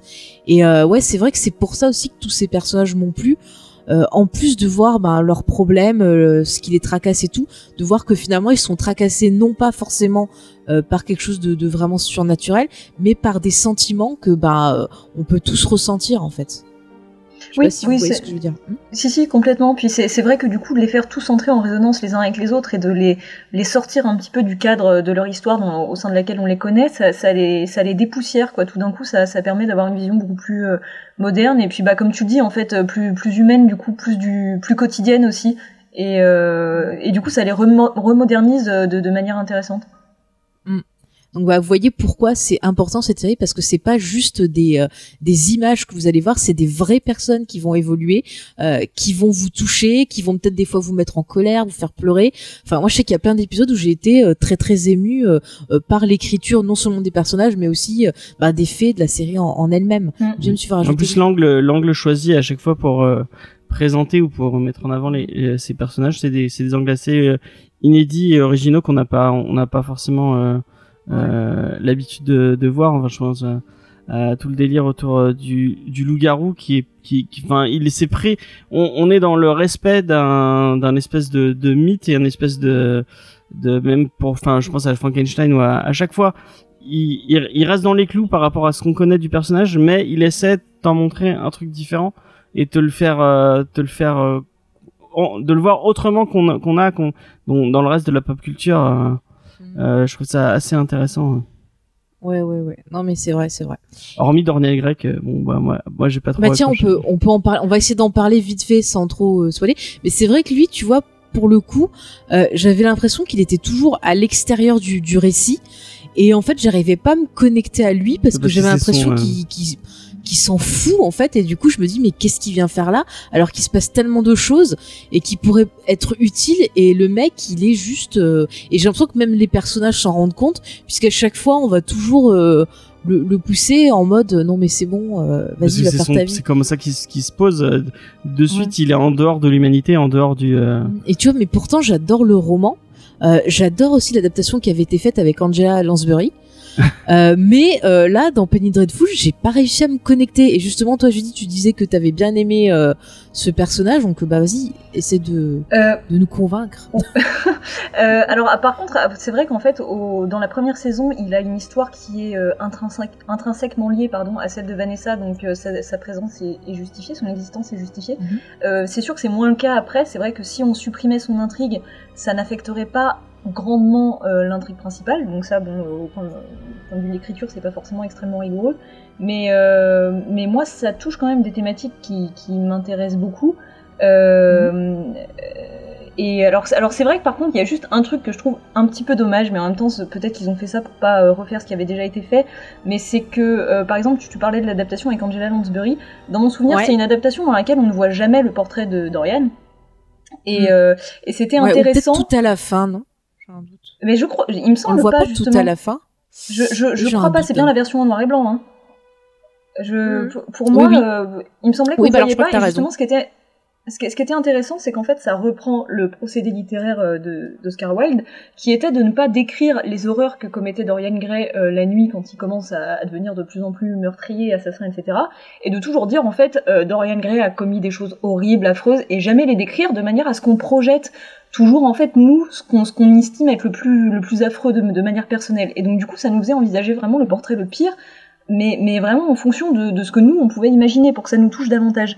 Et justement le, le parti pris du film c'était de ne pas montrer le portrait justement pour faire écho à ça et pour que nous on s'imagine ce qu'il y avait de, de, de plus horrible et donc là euh, ce que je trouve un peu dommage c'est que du coup on voit le on voit le portrait et en plus il est pas terrible je trouve que ça fait Mm. partie des choses qui sont pas très réussies donc, euh, donc ça, c'est un aspect que je trouve un peu dommage, mais en même temps, je comprends le désir de pas vouloir refaire ce qui avait été fait avec le film euh, avec Angela Lansbury. Mais, mais je trouve que euh, le, le, le côté esthète euh, de Dorian euh, va très bien avec les, les choses qui sont euh, qui sont évoquées dans la série. Moi, je trouve que c'est vraiment une série sur euh, la beauté de, la- de la douleur, notamment. Enfin, je trouve que c'est vraiment une série là-dessus. Et euh, bah, Dorian Gray, c'est vraiment c'est sa passion aussi. Je trouve ça, c'est il le dit complètement. Autant les, les personnages subissent un peu ça par ailleurs. Lui, c'est quelque chose qu'il a complètement acquis, qu'il admet et, et qu'il recherche. Et euh, je le trouve en ça euh, très très en adéquation avec les thématiques. Et puis je le trouve réussi. Alors mis à part le fait qu'il a un peu une coiffure à la con, euh, souvent euh, Dorian Gray, je trouve que c'est un personnage qui est mal représenté à l'écran parce qu'il est il joué par des acteurs. Enfin après ça c'est peut-être extrêmement subjectif de dire ça, mais il est souvent représenté par des acteurs où physiquement je me dis mais ça me donne pas tout, du tout la même impression dans le livre où on est censé euh, tous être soufflés par son extrême beauté. Euh, là, bah moi, je trouve que voilà, Rive Carney, je suis soufflée par son extrême beauté, et donc je trouve que euh, ça fonctionne très bien pour ça. Je trouve que à ce niveau-là, c'est vraiment la meilleure représentation du personnage de Dorian Gray que je connaisse. Hmm. Ah, mais déjà c'est marrant parce moi j'ai pas du tout eu la, la même impression. Euh, tu vois, même au niveau des du casting, je trouvais que c'était euh, le plus faible pour moi. Même physiquement, il m'a pas soufflé. Et c'est vrai que j'ai j'ai eu du mal à me connecter à lui. Et en fait, les moments où il était là, ben, euh, Mm. c'est des moments, tu vois, où je, ben, pour moi, ça me cassait un peu le, le rythme. Alors que dès qu'on voyait les autres persos, ben, j'étais à fond. Et c'est vrai que j'ai vraiment eu du mal avec ce personnage. Mais c'est très intéressant ce que ce que ce que tu ce que tu en as vu. euh, ça, A- ça après, peut donner envie de, de revoir. Je, suis- je suis pas du tout à l'abri d'avoir été tout simplement, euh, justement, puisque moi je suis sensible à son charme, euh, d'avoir été euh, Mhm. intéressée de manière tout à fait subjective et artificielle par son personnage. hein. Mhm. Peut-être que juste parce que j'étais sensible à son charme, je l'ai aimé, j'en sais rien. Mais mais quand même, voilà, moi j'ai en fait tout ce qui a- tout ce qui se passe chez lui dans son salon avec tous les portraits, Mhm. etc. Je trouve que ça donne lieu à de très très belles scènes et la, la scène dans la, je crois que c'est dans la saison 3, non c'est dans la saison 2 où il y a un grand bal chez lui et euh, tout d'un coup euh, Vanessa Oui. se met à imaginer qu'il euh, qu'il pleut du sang etc et tout ça c'est des scènes qui sont euh, extrêmement fortes et qui se passent souvent euh, justement chez lui et dans cette pièce. Euh, donc en fait même plus que le personnage ou autant que le personnage c'est vraiment cette pièce dans laquelle euh, se, se passent des choses extrêmement intéressantes et extrêmement fortes dans le dans le, la série Par contre, tu vois là, tu soulèves un point intéressant, c'est que euh, chez lui justement, c'est vrai qu'il y a toujours un côté très graphique, euh, très pictural dans les couleurs utilisées, dans les lumières, et ça va nous permettre ben, de, de donner un avis rapide sur la réalisation euh, aux auditeurs. Et c'est vrai que c'est une série qui vraiment, moi, la réalisation, c'est le deuxième point qui m'a fait euh, adhérer à la série, c'est que j'adore la construction des, des plans. Quand tu vois Dorian Gray, effectivement, t'as l'impression d'être dans un tableau. Donc euh, direct, on a, euh, on peut pas se tromper sur euh, quel est le personnage qu'on a devant nous, parce que direct, on a des rappels constants bah, à la peinture, donc au portrait, et ainsi de suite. Euh, on a bah, tout ce côté aussi, bah, toute l'utilisation de, de comment c'est quoi le mot français, le fog? Ça y est, je parlais mot mist. euh, brouillard De quoi Brume Brouillard, merci. Brouillard. Je sais pas pourquoi je perds mes mots tout, tout ce qui est du brouillard, non seulement bah, ça nous remet dans l'esprit la représentation de cet univers-là, mais je trouve aussi que ça illustre l'état d'esprit de nos personnages, où chaque personnage a un secret et un peu euh, ambivalent. Enfin, il y a plein d'effets intéressants. Euh, rien que l'utilisation des miroirs, souvent bah, dans, dans la réalisation, dans la construction des plans, on va avoir des plans où les personnages vont être confrontés à un miroir, donc soit un miroir normal, soit un miroir d'eux-mêmes ou autre, et qui va les confronter en fait à leurs secrets, à leur culpabilité, à leurs problèmes. Et enfin, la réalisation, elle est hyper riche. Elle est, elle en dit tout autant que le texte en fait. Je sais pas, euh, toi comment tu tu l'as tu l'as ressenti cette réalisation, euh, Judy, vas-y. Bah si, je, je suis, je suis d'accord, mais euh, mais voilà. Après, c'est c'est ce que je disais sur le format de série au départ. En fait, c'est c'est de manière ponctuelle. Je trouve qu'il y a des des, des moments de, de mise en scène vraiment hyper intéressants et qui disent des choses très très très pertinentes. Euh, je, je revois là, puisque c'est des épisodes que j'ai vus en dernier. Dans la saison 3, il y a le personnage de Justine euh, qui est souvent mis en écho avec l'un des portraits justement euh, euh, de, la- de la pièce euh, du salon de Dorian Gray. Et c'est fait de manière euh, Mhm. subtile et en même temps euh, ça, fon- ça fonctionne très très bien. Ça participe de la construction du personnage. Et du coup, il y a plein de bonnes idées comme ça qui sont parsemées euh, euh, tout au long de la série.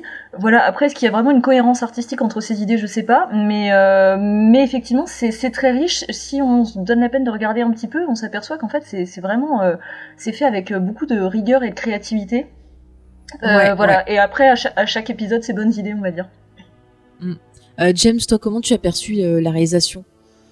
Alors moi j'en ai un souvenir un peu un peu plus un peu plus vague puisque euh, je n'ai pas fait euh, l'effort de Ouais, mais toi, c'est parce que t'es d'ici. Ouais, et puis euh, en même temps j'ai j'ai trop de trucs à donc j'ai pas revu la série euh, depuis ma première euh, ma première vision donc ça ça date d'un peu euh, mais euh, effectivement bah, j'en ai un souvenir aussi graphique que que vous que, que vous euh, et euh, et je trouvais que c'était cool c'est qu'il y avait y a- je encore une fois comme je parlais d'arc des personnages je trouvais qu'il y avait une photo particulière pour chaque euh, pour chaque arc Moi, ce qui m'avait, euh, moi, je pense que le, le truc qui m'a le plus marqué, c'est les trucs autour de Frankenstein Mhm.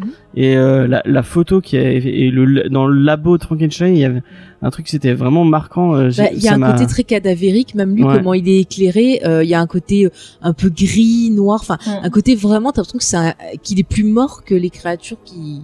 Ouais, il y a un côté vie, crayeux dans dans dans toute dans toute cette lumière euh, vraiment. Et puis Mhm. même euh, la- la- le moment où il est, il y a un moment où il est dans une espèce de freak show. euh, euh, vraiment, il y avait un travail sur sur euh, sur ces sur ces décors euh, et vraiment on, on ressent le, le- la Londres victorienne euh, crade et et, euh, et, et sale autant que enfin comme jamais quoi. Vraiment. euh, tu, tu, on, on est pratiquement à, à deux doigts de sentir les, les odeurs nauséabondes euh, Mm.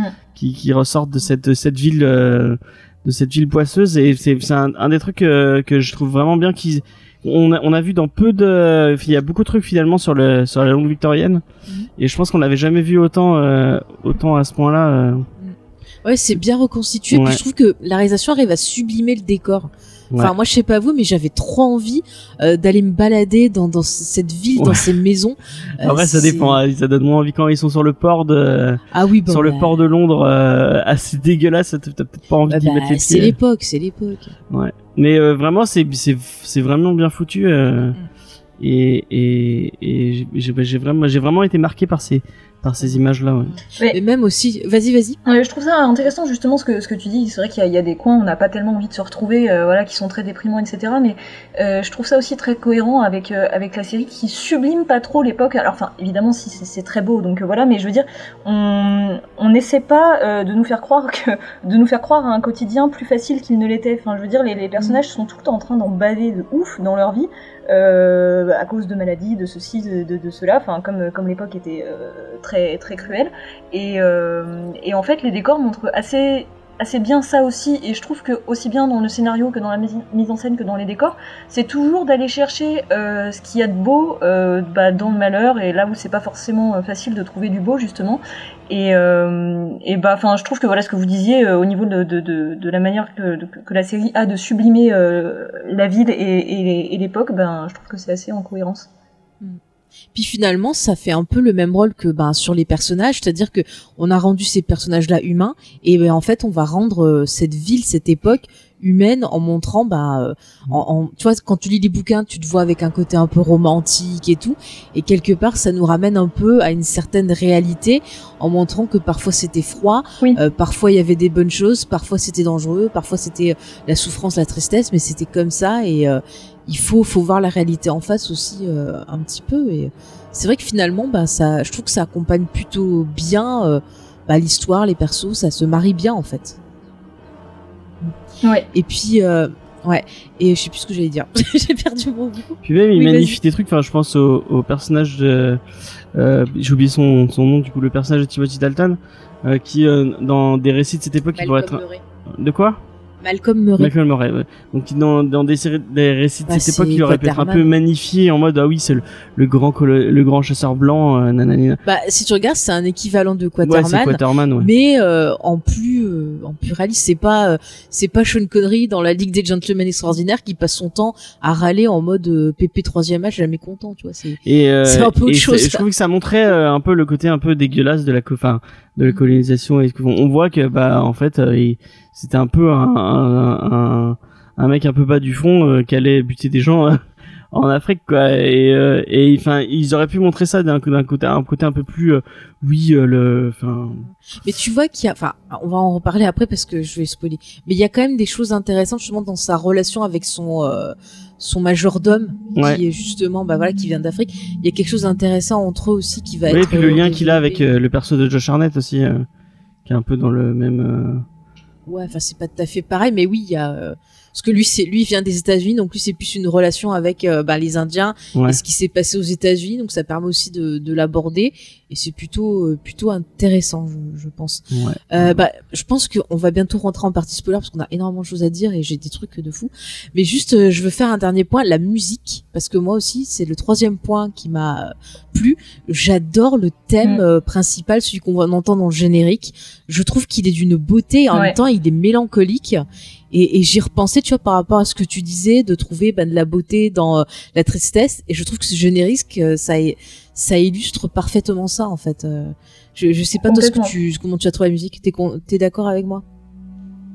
Euh, oui, oui, complètement. Et justement, j'aime beaucoup la manière dont est repris le thème euh, de temps en temps, dans, enfin, au, cours des épisodes, euh, de différentes manières. Et c'est vrai que souvent, dans des scènes assez émouvantes, il est repris avec une petite musique au piano, etc. Et c'est vrai que il a le don de pouvoir arracher une larme, quoi.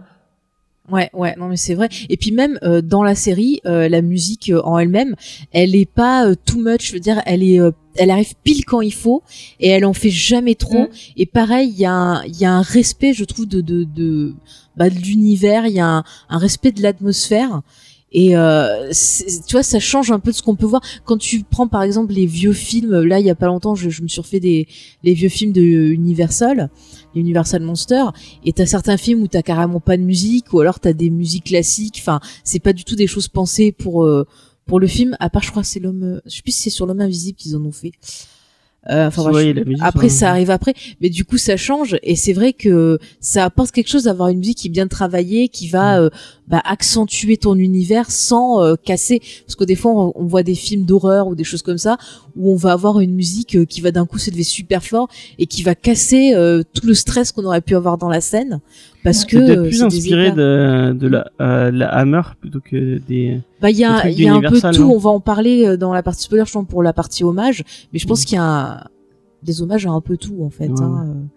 Oui, oui. Après, ça m'a fait un peu penser. Alors, vous allez me dire si vous êtes d'accord. Ça m'a fait un peu repenser à la musique dans le Dracula de Coppola, un peu, où il y avait un thème comme ça qui était un peu, euh, un peu mélancolique, et un peu angoissant à la fois. Enfin, il y avait un côté vachement poétique, je trouve, dans ce, ce, Dracula.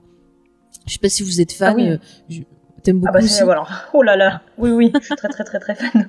enfin, je, bah, s'il y a des gens qui me connaissent déjà un peu, qui qui qui, qui écoutent, c'est clair que ouais, ça j'en parle tout le temps. Euh, oui, il y a un poster qui trône fièrement euh, derrière moi dans mes vidéos. Euh, ah mais oui, c'est vrai. C'est vraiment l'un de mes films euh, préférés et effectivement la musique est d'une enfin ultra hypnotisante à la fois elle met très mal et en même temps elle en même temps elle est envoûtante enfin oui ah non, mais j'adore Dracula.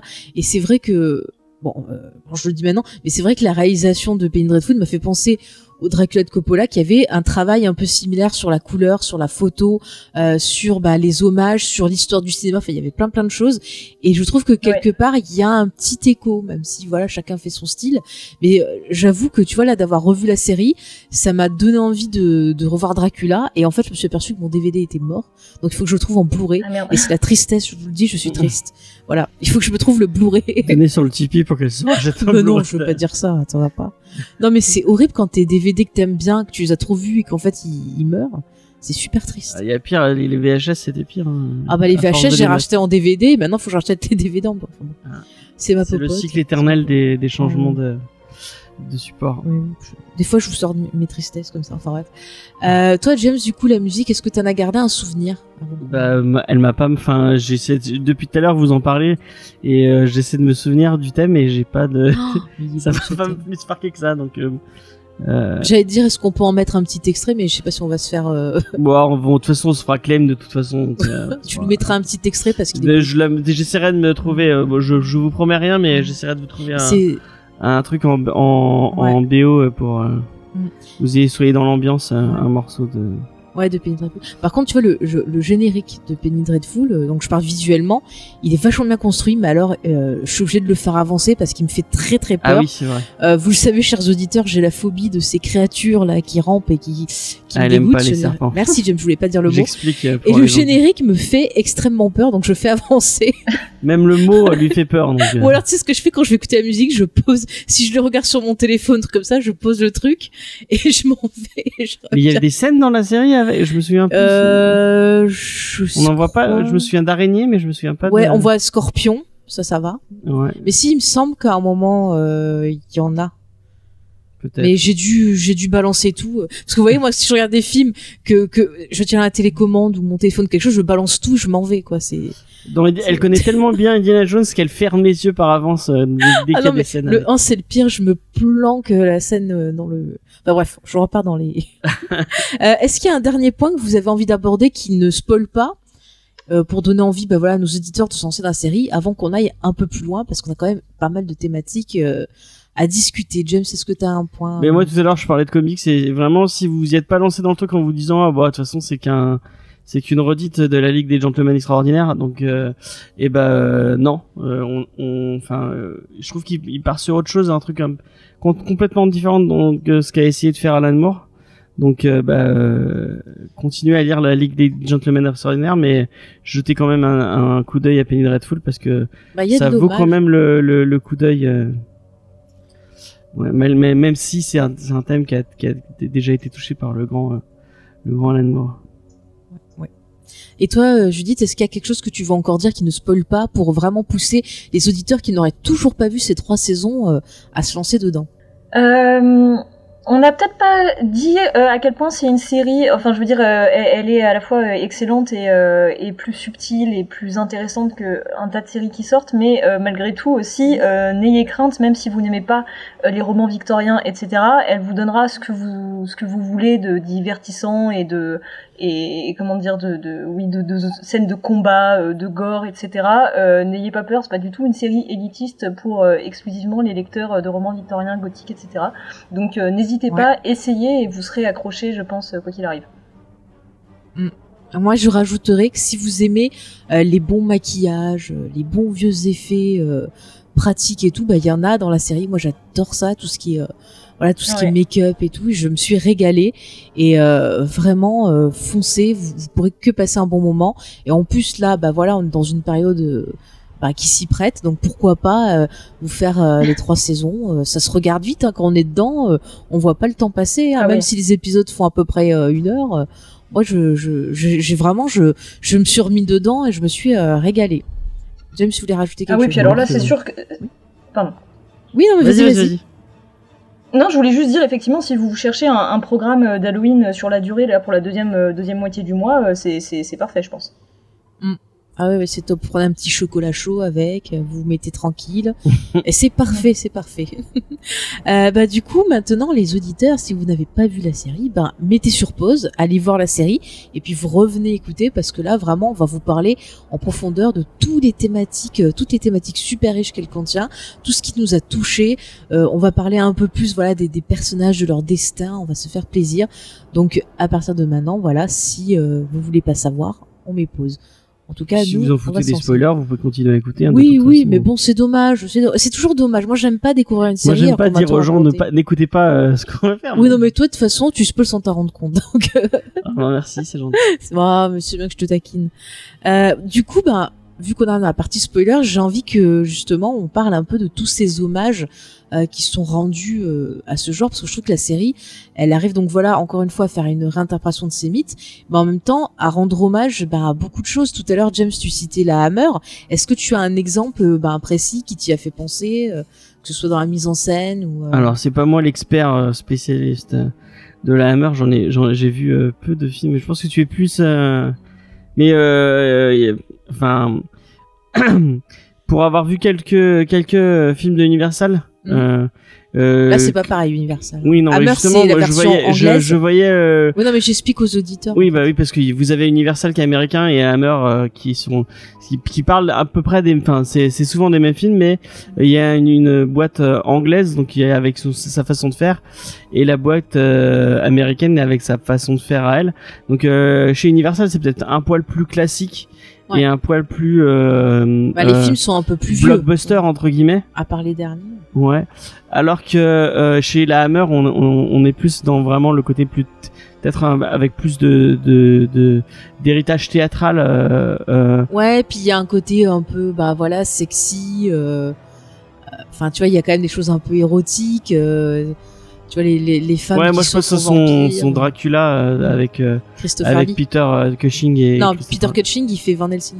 Oui, bah oui, mais, mais- mais il est dans il est dans Oui, dans il est dedans, mais Dracula, Oui. c'est Christopher Lee. Oui, donc euh, son grâce. Euh, ok, ah oui, il y a un côté plus charmant, plus euh, et c'est Mm. c'est pour ça que je, je voyais plus Penny Dreadful dans cet héritage-là plus que dans celle de, de Universal, avec le côté plus euh, théâtral, plus euh, plus euh, cha- charme érotique, euh, euh, plutôt que le côté blockbuster euh, euh, qui qu'on qu'on qu'on retrouve chez chez Universal. Donc toi, c'est plus euh, général en fait. Ouais, euh, voilà, cette, euh, Mais euh, puis après, si toi t'as envie de d'aller plus loin, enfin, Ben moi c'est un peu de tout. Enfin, c'est vrai que je suis d'accord, tu vas avoir des, des petits clins d'œil à ça, mais euh, moi c'est vrai que j'ai pensé pas mal au, au classique parce que t'as pas mal de, de de références, genre par exemple euh, le loup-garou, euh, Monsieur Ethan Chandler, son vrai nom de famille c'est Talbot, qui est le nom que portait ben le, le loup-garou dans euh, euh, le film de Universal et il porte aussi ce nom-là dans le le remake qui a été fait euh, des années plus tard avec Benicio del Toro par exemple. il est vachement bien ce, ce remake là. Mm, mm, T'as plein de marques. Je veux dire, même tout à l'heure, on parlait de Dracula, la saison 3. Je trouve que c'est là où il y a le, le plus de références, rien qu'à voir ben, la relation entre Dracula et Vanessa, le fait qu'on ait la figure du loup qui revient. Bon, le loup était présent aussi dans le livre, mais c'est vrai que dans le film, t'as cette vision-là aussi avec Gary Oldman, le côté euh, réincarnation, amour perdu. Enfin, il y a quand même pas mal de d'hommages, je trouve, à ce film-là dans la saison 3. Euh, toi, qu'est-ce que tu vois au niveau des hommages, des scènes peut-être qui t'ont marqué, qui t'ont fait penser à une œuvre, que ce soit visuelle, écrite ou autre, euh, Judith? Euh, alors, euh, bah, c'est vrai que la, série joue énormément là-dessus, donc euh, globalement, il y en a, y en a beaucoup. Mais alors, c'est vrai que j'ai- senti quelques liens de parenté avec le Dracula de Coppola. Justement, après, c'est peut-être parce que j'ai voulu les voir justement parce que je suis fan, je suis fan du film. Mais bon, je pense qu'il y, en- qu'il y en a quand même. Et alors, c'est bête parce que justement, à un moment donné, en regardant la série, je me suis dit ah mais voilà un hommage à Edgar Poe. Et je l'ai perdu, c'est con parce que justement je me disais, euh, voilà, comme j'adore cet auteur, j'étais trop contente de voir un lien avec la série et je, je me sens bête, là je l'ai perdu, je ne sais plus euh, à quel moment c'était. Euh, mais euh, après moi... C'est pas euh, au niveau de la, de la thématique de la culpabilité, parce qu'il me semble moi y avoir pensé qu'à un moment des personnages, je crois qu'ils entendent des sons ou des trucs, des, des trucs qui rappellent des souvenirs. C'est pas Vanessa justement qui a une expérience comme ça, un truc qui arrête pas de, de l'obséder, que ça lui rappelle justement euh, des souvenirs de, de, de sa relation avec euh, Mina ou. euh. Enfin, je sais que j'y ai pensé à un moment comme ça. C'est c'est vrai, c'est vrai, effectivement, ça c'est une thématique qui est très présente chez Edgar Poe. Euh, moi, ce ce à quoi je, enfin, je me rappelle que c'était un truc plus plus précis euh, auquel je pensais, mais je, je ne sais plus. Mais euh, mais euh, sinon, moi, au niveau des références, celle qui me touche le plus, bah du coup, c'est celle de Dracula, je pense. Euh, surtout qu'en plus, j'ai bien aimé la manière dont, en fait, les personnages de, de Mina et de Vanessa sont réinventés. Enfin, c'est comme si, si on se référait au Dracula de Coppola, c'est comme si en fait Mina était Lucie et que Vanessa était la vraie Mina en fait. Et, euh, et je trouvais ça marrant de, de d'avoir cette nouvelle lecture du roman parce que dans le roman pour le coup euh, Mina n'a pas du tout l'importance qu'elle a dans le film de Coppola. Euh, en tout cas elle n'a pas du tout cette importance pour euh, pour Dracula. Il n'y a pas d'histoire d'amour éternel etc et, et là je trouvais ça intéressant du coup de réinterpréter ce personnage en se en s'éloignant un peu de la vision de Coppola et en, en faisant un personnage beaucoup plus accessoire beaucoup plus petite fille sage etc comme elle l'est dans le roman et d'inventer le personnage de Vanessa qui qui hum, regroupe un peu tout ce qu'on a pu fantasmer justement autour de ces histoires d'amour, de vampires et d'humaines, etc. Et euh, enfin, ça fait à peu près 53 fois que je dis etc. Excusez-moi. Mais euh, C'est pas grave, t'inquiète. mais du coup, voilà, j'ai j'ai beaucoup aimé cette réécriture en inventant un personnage qui ne figure pas dans le roman au départ, mais qui est fi- finalement plus adéquat à ce qu'on a envie d'y voir maintenant. Ouais. Et puis euh, moi, ce que j'ai aimé aussi, c'est euh, la, la vision des des sorcières. Enfin, tu vois, il y a un de mes épisodes que que je- que j'ai préféré de la série, c'est euh, dans la saison 2 quand euh, Vanessa en fait raconte euh, ben, euh, l'histoire avec celle qui lui a appris euh, justement la sorcellerie et tout ça. C'est dans la petite maison. Mm. Et euh, la réalisation, ça m'a fait penser à, à plein de films justement autour de la chasse aux sorcières. Je veux dire la scène où elle est, elle est pendue, elle est d'une tristesse et en même temps t'as un côté un peu, un peu terrifiant. Et ça m'a rappelé plein d'histoires que j'ai lues sur le sujet, euh, des films que j'ai vus aussi où t'avais ce côté, euh, on, euh, on te, on te maudit. Enfin les, tu vois la foule qui devient euh, super menaçante. T'as ce classique de la, de la foule avec la, les torches et les et les trucs là pour te planter enfin tu vois et tu retrouves ça et finalement tu te dis mais c'est fou il y a tant de haine contre cette femme alors que elle leur rend plein de services mais en fait ils ont tellement honte euh, de, de, de s'avouer euh, ben euh, ce qu'elle leur fait que finalement ils préfèrent la punir. Et tu retrouves plein de trucs comme ça dans, dans le cinéma d'horreur où bah des figures sont sacrifiées alors que finalement euh, c'est pas ces personnes là les les, vrais méchants. Enfin j'adore. Puis tout le côté où euh, elles sont euh, il y a un peu plus tard, pareil, où elle revient dans la maison avec euh, Chandler, où il y a ce côté la tempête, euh, tu vois le les choses qui qui inquiétantes qui les entourent dans la maison. Bah, ça peut te faire penser justement comme ça à des films où les gens sont enfermés parce qu'il y a quelque chose dehors. Enfin, t'as plein de, de, de références qui te reviennent. Même si j'ai pas tous les titres en tête, je sais que ça me rappelle plein d'histoires que j'ai vues. Et en même temps, c'est jamais too much, c'est toujours bien réutilisé. Et euh, parfois, ils vont apporter un petit côté supplémentaire. Et je trouve ça, mais Enfin non, mais je trouve vraiment que c'est une, lettre d'amour à tout ce genre-là. Et euh, c'est comme ça me fait beaucoup penser au travail de Guillermo del Toro, euh, qui aime tout ce qui est un peu voilà euh, fantastique, horreur et tout, et qui à chaque fois va prendre plein de références, va se les approprier et les donner avec sa vision pour en fait y rendre hommage et montrer à quel point il aime ce genre-là et à quel point en fait ça l'a ça l'a marqué et j'ai vraiment eu cette impression tout au long de la série j'ai même l'impression que les acteurs se sont vachement impliqués aussi et que peut-être eux-mêmes y ont apporté peut-être leur référence dans la façon de jouer. Je veux dire quand tu vois le jeu de, de Eva Green quand elle joue la possédée euh, euh, il y a plein de fois j'ai pensé à l'exorciste mais c'est jamais fait comme certains films où t'as l'impression que c'est parodique. Là tu sens vraiment le, le, truc tu sens la force euh, de cette possession. Enfin tu sens que je pense qu'elle a dû quand même s'investir parce que ça doit être super super épuisant, super dur à jouer ce, ce type de, de, scène. Et vraiment à chaque instant, tu sens que ça, ça, ça c'est l'amour qui explose pour ce genre-là. Enfin, je sais pas si vous l'avez senti comme ça. Oui, vas-y.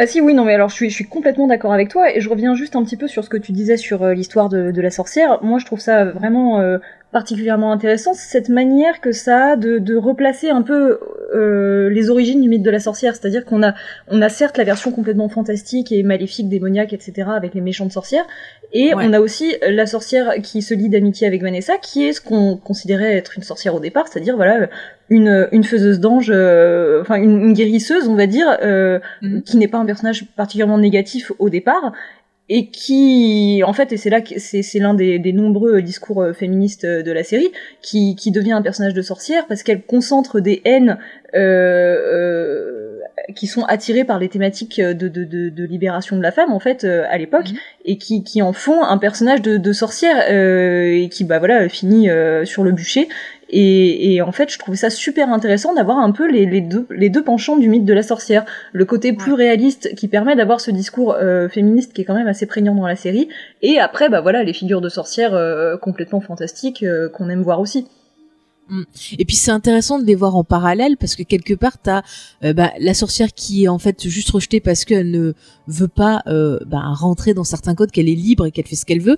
Et d'autre côté t'as le côté un peu mensonge de la sorcière, c'est-à-dire qui va euh, voilà se, se parer de, de plein d'atours pour être super belle. jamais on, mm. on soupçonnerait que elle est diabolique et tout.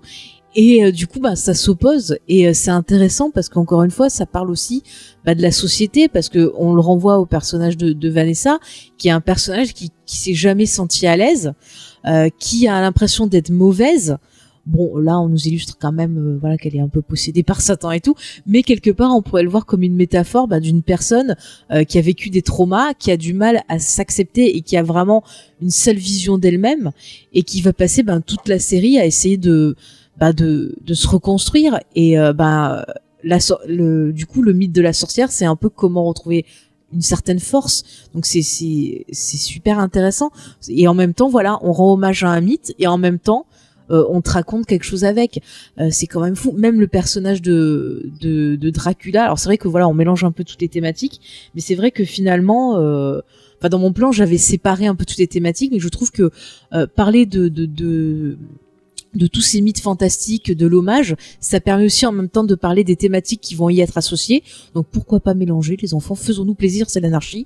Mais genre euh, l'histoire de Frankenstein, je l'ai trouvé hyper intéressant parce qu'au final, euh, bon, on te parle du fameux scientifique et tout ça, mais au final, on retrouve euh, ben, une thématique qui pouvait se voir déjà dans le roman, mais qui va être un peu plus travaillé, c'est le fait ben, de de pas accepter le deuil. C'est-à-dire quand quand tu perds quelqu'un, euh, tu as toujours ce moment où euh, ben tu vas être dans le dans le, le rejet de ce qui s'est passé, où tu vas développer toutes sortes de sentiments pour aller jusqu'à l'acceptation. Et au final, dans la série, j'ai l'impression que notre ami Frankenstein va passer tous les stades jusqu'à à la fin trouver une certaine paix et une certaine acceptation. Et j'ai et j'ai trouvé ça super cool parce qu'en même temps, bah voilà, on a euh, on a le, personnage qui est scientifique fou qui au début voit pas le mal qu'il fait, euh, qui se drogue. Il y a un côté un peu, ben, euh, ah, comment on appelle ça ces figures-là? Ah, ça, je retrouve plus le nom de la figure.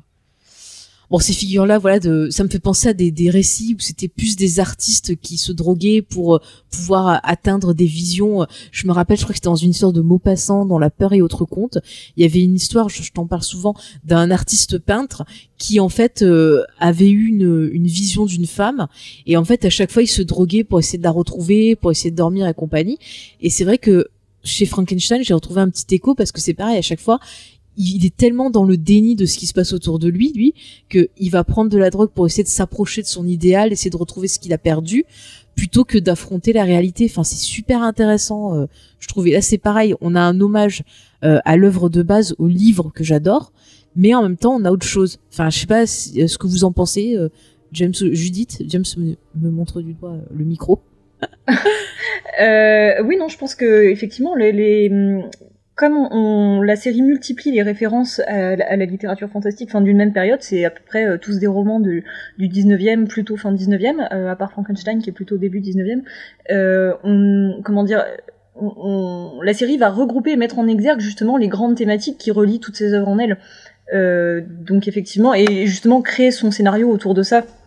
Donc non, euh, t'as raison, je trouve ça, euh, je trouve ça très juste de dire que, euh, que, que les thématiques se recoupent. Après, le, le deuil dont tu parles pour Frankenstein, c'est le deuil de sa première créature? En fait, on t'a un flashback où on montre, montre qu'il a perdu sa mère quand il était jeune et en fait, il a jamais accepté ce décès et c'est comme ça qu'il a commencé ah. en fait à faire ses recherches pour justement ressusciter les gens parce qu'il voulait combattre ah la mort en fait. Ouais, ouais. Et du coup, t'as plein d'hommages, justement, euh, à comment il s'appelait ce scientifique, tu sais, James, euh, euh, qui avait fait plein d'expériences justement sur des chiens et tout ça pour ah, Gabaldi. Euh, oui, euh, Gabaldi. Gavalni ou, ou Ouais, ça, ça donnait le mot galvanisé, donc c'est Galvani ou un nom comme ça, qui était un, un scientifique qui, pareil, c'est ce qui a servi justement d'inspiration, il me semble, pour le personnage, que c'était à peu près à la même époque. Et c'était un scientifique, pareil, qui voulait, ben combattre la mort et qui faisait mm. pareil plein d'expériences à base d'électricité donc il il essayait de, de, ramener des chiens à la vie, des choses comme ça. Et c'est vrai que voilà, on a le côté très scientifique, mais qui va euh, justement servir d'outil pour exprimer autre chose. Et en parallèle, on a bah, la créature. Si tu veux nous en parler, euh, Judith, de, de cette créature, comment euh, comment elle est dépeinte, qu'est-ce que tu vois comme référence? Alors, alors justement, ça, euh, c'est vraiment c'est le personnage que je peux pas m'encadrer moi perso. Ah euh, c'est ouais, oui, oui. Enfin, elle et, et le docteur Frankenstein. Alors, je suis plus mesurée sur le docteur Frankenstein qui a, qui a, enfin, de toute manière, je les trouve très très bien écrites, euh, tous les, tous les, enfin, très bien écrits ces deux personnages. Euh, mais ils me sont pas très sympathiques. Euh, surtout, bah voilà, la créature, je, je, le trouve vraiment saoulant en fait il est toujours en train de parler dans un souffle, euh, le regard dans le vague, euh, à sortir des grandes phrases euh, romantiques, euh, philosophiques, etc. Mais, mais en fait, ça reste vraiment juste un, un mec qui, qui, est hyper. Alors, je sais qu'il a vécu, euh, qu'il a pas la vie facile, mais il reste hyper auto-centré en fait sur ses, sur son problème d'identité. Et en fait, il parle que de ça. Il a vraiment que ça à la bouche et il est là à s'en lamenter toute la journée avec une mentalité d'incel en fait, où le mec, il veut juste qu'on lui crée une bonne femme qui soit canon pour qu'il puisse la pécho et qu'elle dise rien et qu'elle soit bien sage, etc. Et d'ailleurs, justement, c'est ça que c'est qui est intéressant avec le personnage de Lily après quand elle est ressuscitée parce que euh, euh, elle met une mandale à tout ce tout ce système de pensée.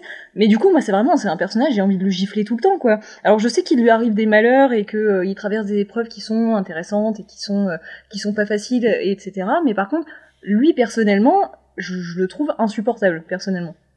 Mm. En tout cas, tu, tu fais rire James.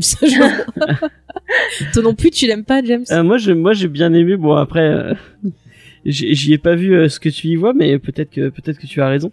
Euh, moi, déjà, j'ai beaucoup aimé son design. je trouve que bah vraiment le côté. Enfin, on, on, est on est loin de, de ce qu'on a l'habitude de voir. pour, pour la créature de Frankenstein d'habitude. Euh, et euh, j'ai trouvé euh, j'ai trouvé son parcours un peu euh, enfin effectivement il a pas il a pas eu beaucoup il a pas beaucoup de chance non mais c'est quand même victime 2000 hein. oui c'est un peu victime 2000 mais c'est vrai Mais c'est vrai qu'il se complaît un peu dans ce rôle de victime en mode oui. Euh, bah, c'est la dépression. Rejette, en fait. euh, mais en même temps. Lui, il euh, incarne la dépression. L'autre, c'est euh, rapport au deuil. Lui, je pense que c'est la dépression. Euh, C'est-à-dire que il s'est bon, c'est sûr, c'est triste. Hein, t'es mort, t'es ressuscité. Bon, voilà. Mais il s'est enfermé dans un truc en disant ah ben les gens vont pas m'accepter, les gens vont pas m'aimer, nanana. Et il, il fait pas d'effort. Et on voit au début là quand il, il bosse dans le théâtre, là du coup on se sert de lui pour faire un peu une référence euh, au fantôme de l'opéra où justement il est dans les coulisses et qu'il est amoureux de de l'actrice principale, mais euh, il fait pas d'effort. Et puis quand il essaye enfin de, de se bouger un peu, de faire un effort, bah euh, le mec il est creepy. Euh, moi aussi j'aurais eu oui. peur quoi. Enfin, Mais non, mais attends, mais je suis d'accord. Et alors pour le coup, moi c'est vrai que j'ai- j'aime pas trop son design parce que pour le coup, il arrête pas de dire qu'il est horrible et que euh, et qu'on peut pas va. supporter son visage. Euh, le mec, il a juste le teint pâle et les cheveux gras. Enfin, je veux dire, on peut s'en remettre. Et euh, et, et, et il, je, enfin, je trouve voilà qu'il qu'il manque beaucoup de monstruosité. Je trouve que c'est pas du tout que son design n'est pas du tout à la hauteur de son discours. Et du coup, ça renforce l'idée que le mec il se plaint pour pas grand chose. Alors encore une fois, oui, c'est effectivement très dur d'être ressuscité, de se retrouver sans identité, d'être abandonné, de faire son sa propre éducation, etc. Mais mais euh, euh, mince, qu'est-ce que je voulais dire? Mais en fait, ah oui, voilà, finalement, il se retrouve à faire des choses bien plus monstrueuses que ce qui lui est arrivé, parce qu'il il assassine quand même de pauvres innocents euh, Van Helsing et la première cré... et l'autre créature euh, du docteur. Il, massacre des gens comme ça sans souci, juste parce qu'encore une fois, il a envie d'une bonne femme à pécho. Et et après, il est là à se plaindre, à dire oh là là, mais personne ne m'accepte, à faire sa petite bête, euh, euh, sa, sa- sa petite bête toute malheureuse et toute fragile, etc. Mais en fait, évidemment, mec, personne t'aime, t'es un pur connard. Enfin, je. euh, Enfin voilà, ça c'est Ah moi c'est le personnage qui me qui me dérange pour le coup que que j'aime le moins. Ouais. Mais moi, en fait, ce que je trouve intéressant dans le design, c'est que on dirait, tu sais, une de ces poupées là en porcelaine qui font peur. Et du coup, ce personnage-là, justement, vu que c'est le personnage sans identité, on peut s'en servir pour faire euh, apparaître d'autres ouais, mythes. pour y plaquer ce que t'as envie dessus. ouais. Voilà, donc je te disais, t'avais le fantôme d'opéra. Après, euh, le gars, il va bosser dans dans un truc limite, on dirait qu'il rencontre les Thénardier, euh, l'espèce de, de tenancier là du truc. Avec euh, là, du coup, on a le, le rapport avec euh, quand il rencontre la gamine aveugle. Et là, on dirait que c'est la gamine aveugle qui a grandi, qui prend sa revanche. Genre, cette fois-ci, tu me tueras pas. Enfin, Mm. Bon, c'est moi qui ai vu ça, je trouve ça drôle. Et justement, euh, ce qui m'a intéressé, c'est sur la fin où il va retrouver son identité. Et là, du coup, t'as l'impression que quelque part, il est puni pour ce qu'il a fait avant, parce que quand il retrouve son identité, qu'il se rend compte bah, qu'il a euh, qu'il a une femme et qu'il avait un fils, il arrive et son fils il, il meurt. Et Mm. du coup, là, bizarrement, ça va le pousser à se remettre en question parce qu'il aurait pu dire, comme euh, tu disais au début, genre ah bah je m'en fous, je vais le ressusciter euh, et, et youpi. Et là, il comprend et il dit à sa femme non. Euh, c'est pas un service à lui rendre, faut pas le ressusciter. Et en fait, c'est parce qu'il est puni que là, il va avoir une prise de conscience. Mais tout au long de la série, euh, effectivement, c'est un personnage, comme tu le dis euh, justement, qui va être auto-centré. Et euh, quand il va rencontrer euh, Vanessa Ives, on se rend compte que bah, quand il va se rappeler son passé, on se rend compte qu'il était un meilleur homme vivant que que mort Oui. et euh, parce que quand il était vivant voilà il bossait euh, à l'asile et lui il était un peu contre tout ce qu'on faisait subir à la pauvre Vanessa et alors que maintenant bah il s'en foutrait en fait. Et, et je trouve que c'est intéressant parce que quelque part on pourrait le voir comme une poupée je dis porcelaine une poupée vaudou qui chope tout ce qu'il y a de mauvais euh, bah, dans l'humanité en gros et euh, et qui fait sa popote en fait quoi. Du coup il est il est euh, c'est vrai qu'on peut pas tout le temps il y a des fois j'ai été un peu tu vois ému mais c'est vrai que ça passe vite parce qu'il va faire un truc où tu te dis euh, non mec euh, c'est pas possible enfin déjà le coup de Bah la femme euh, c'est vrai que le coup de la femme moi déjà je dis non mais euh, c'est bon euh, tu prends un trou tu mets ton machin dedans c'est si tu veux vraiment te soulager vas-y hein. Non mais c'est vrai c'est vrai. Ça m'a rappelé euh, ça m'a rappelé l'épisode de, de Buffy euh, le puzzle donc sur le même sujet où euh, justement t'as une référence à Frankenstein où c'est un personnage qui est qui est, qui est ressuscité par son frère et qui veut pas être tout seul et qui veut une femme pour pas être tout seul. Mais là, c'est même pas, euh, du coup, là, dans Penny Dreadful, c'est même pas parce qu'il a peur d'être seul.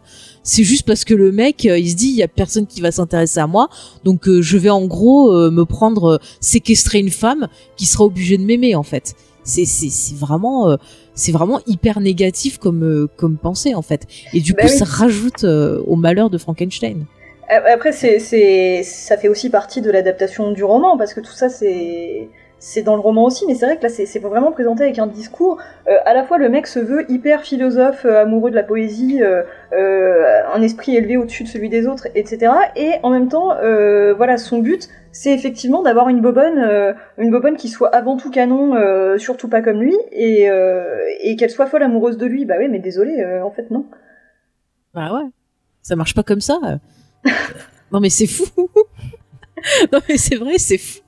Non mais c'est fou parce que quand on voit avec le recul, euh, c'est c'est totalement ça. Et c'est vrai que quand on est pris dans la série, on se dit ah peu cher et tout, mais c'est vrai qu'au bout d'un moment, euh, tu te dis c'est bon, on dirait un épisode de la petite maison dans la prairie, le gars. Donc euh, bout moment, il faut qu'il se calme un peu, qu'il essaye. Il essaye même pas de se sortir. Et tu vois, ça me fait penser à la dépression parce que quand t'es dans la dépression, t'es enfermé dans ta négativité et euh, t'arrives pas à voir que ben parfois tu vas blesser les autres euh, en étant dans ton état dépressif et t'arrives pas à avoir le recul pour te dire non il faut que il faut que j'arrive à sortir de, de ça et c'est très très dur Oui. et c'est vrai que tu vois encore une fois ça symbolise euh, et on revient à ce sentiment de ben euh, de tristesse de trouver quelque chose de positif dans la tristesse encore une fois on l'a euh, avec euh, avec ce personnage là du coup hein. J'avais Mm. pas pensé à tout ça bah j'aime bien aussi le, le mythe du loup-garou ça t'as bon, t'as le côté loup-garou euh, classique qui va se transformer et t'as le côté un peu euh, bah, culture euh, amérindienne avec le côté tu vois le Manitou enfin le côté un peu euh, je t'ai maudit parce que t'as fait quelque chose de pas bien. Et je trouve que c'est intéressant parce que notre personnage c'est quelqu'un qui euh, en gros tuait des Indiens euh, donc bah voilà vous connaissez l'histoire euh, des États-Unis avec euh, bah, les blancs qui ont massacré les Amérindiens hein, c'est ou les natifs américains comme vous voulez. C'est pas du joli joli. Et on a un personnage qui euh, qui a été marqué par ces horreurs. Et il se fait maudire donc par un, un, un natif américain. Mais du coup on peut le voir à la fois comme une malédiction mais à la fois justement comme le personnage qui est tellement horrifié par ce qu'il a fait qu'il se voit lui-même comme une bête et du coup c'est c'est enfin je trouve ça super intéressant parce qu'on a vraiment toute l'imagerie. Il y a plein de fois j'ai pensé par exemple au loup-garou de, Londres un film culte que, je vous conseille de, de Monsieur Landis. Euh, t'as tout cet imagerie là et en même temps t'as tout ce côté je trouve moderne où euh, bah, finalement t'as l'impression que c'est lui Dr Jekyll et Mr Hyde alors que j'ai l'impression qu'en fait la thématique de la dualité de Dr Jekyll et Mr Hyde on l'a plus dans le personnage de de, de Monsieur Chandler que euh, Ah plus oui, tard quand on va découvrir De toute justement façon, le, ça a toujours été un peu ça. Enfin, c'est des, oui c'est des, c'est des personnages qui se ressemblent beaucoup. Enfin, Ouais. le côté transformation et tout. euh, c'est Bah après, des fois, t'as des gens qui sont seulement loups-garous, qui sont contents d'être des loups-garous. Hein. Je, je vous renvoie, tiens, au film euh, Wolfman, euh, version avec Del Toro. Il y a la version Ah, avec euh, Nicholson aussi. Oui, voilà, Nicholson. Ah, J'aime bien Wolf Nicholson. Ouais, moi aussi, j'aime bien cette version. Oui, oui. Non, mais voilà, il y a, il y a tout un, un mythe, c'est-à-dire l'homme animal.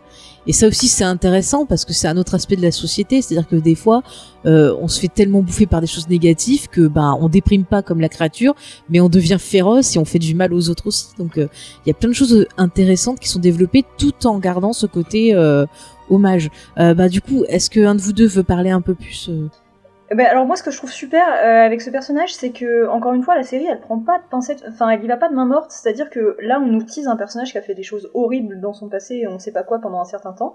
Et quand on apprend enfin ce qu'il a fait ben, c'est vraiment des choses horribles.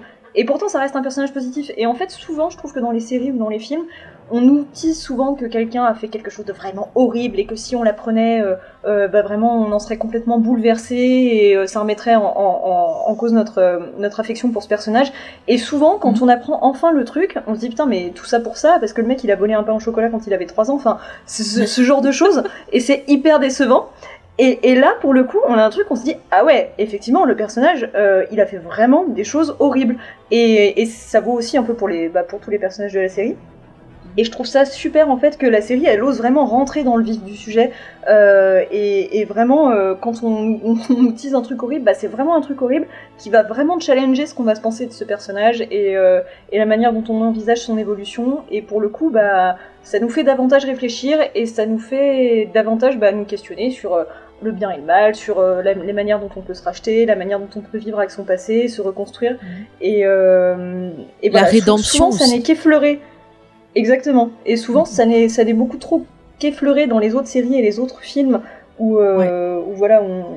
Enfin bref, je, je me répète, mais voilà. Et moi, ce que j'ai beaucoup aimé aussi, c'est sa relation avec euh, Vanessa.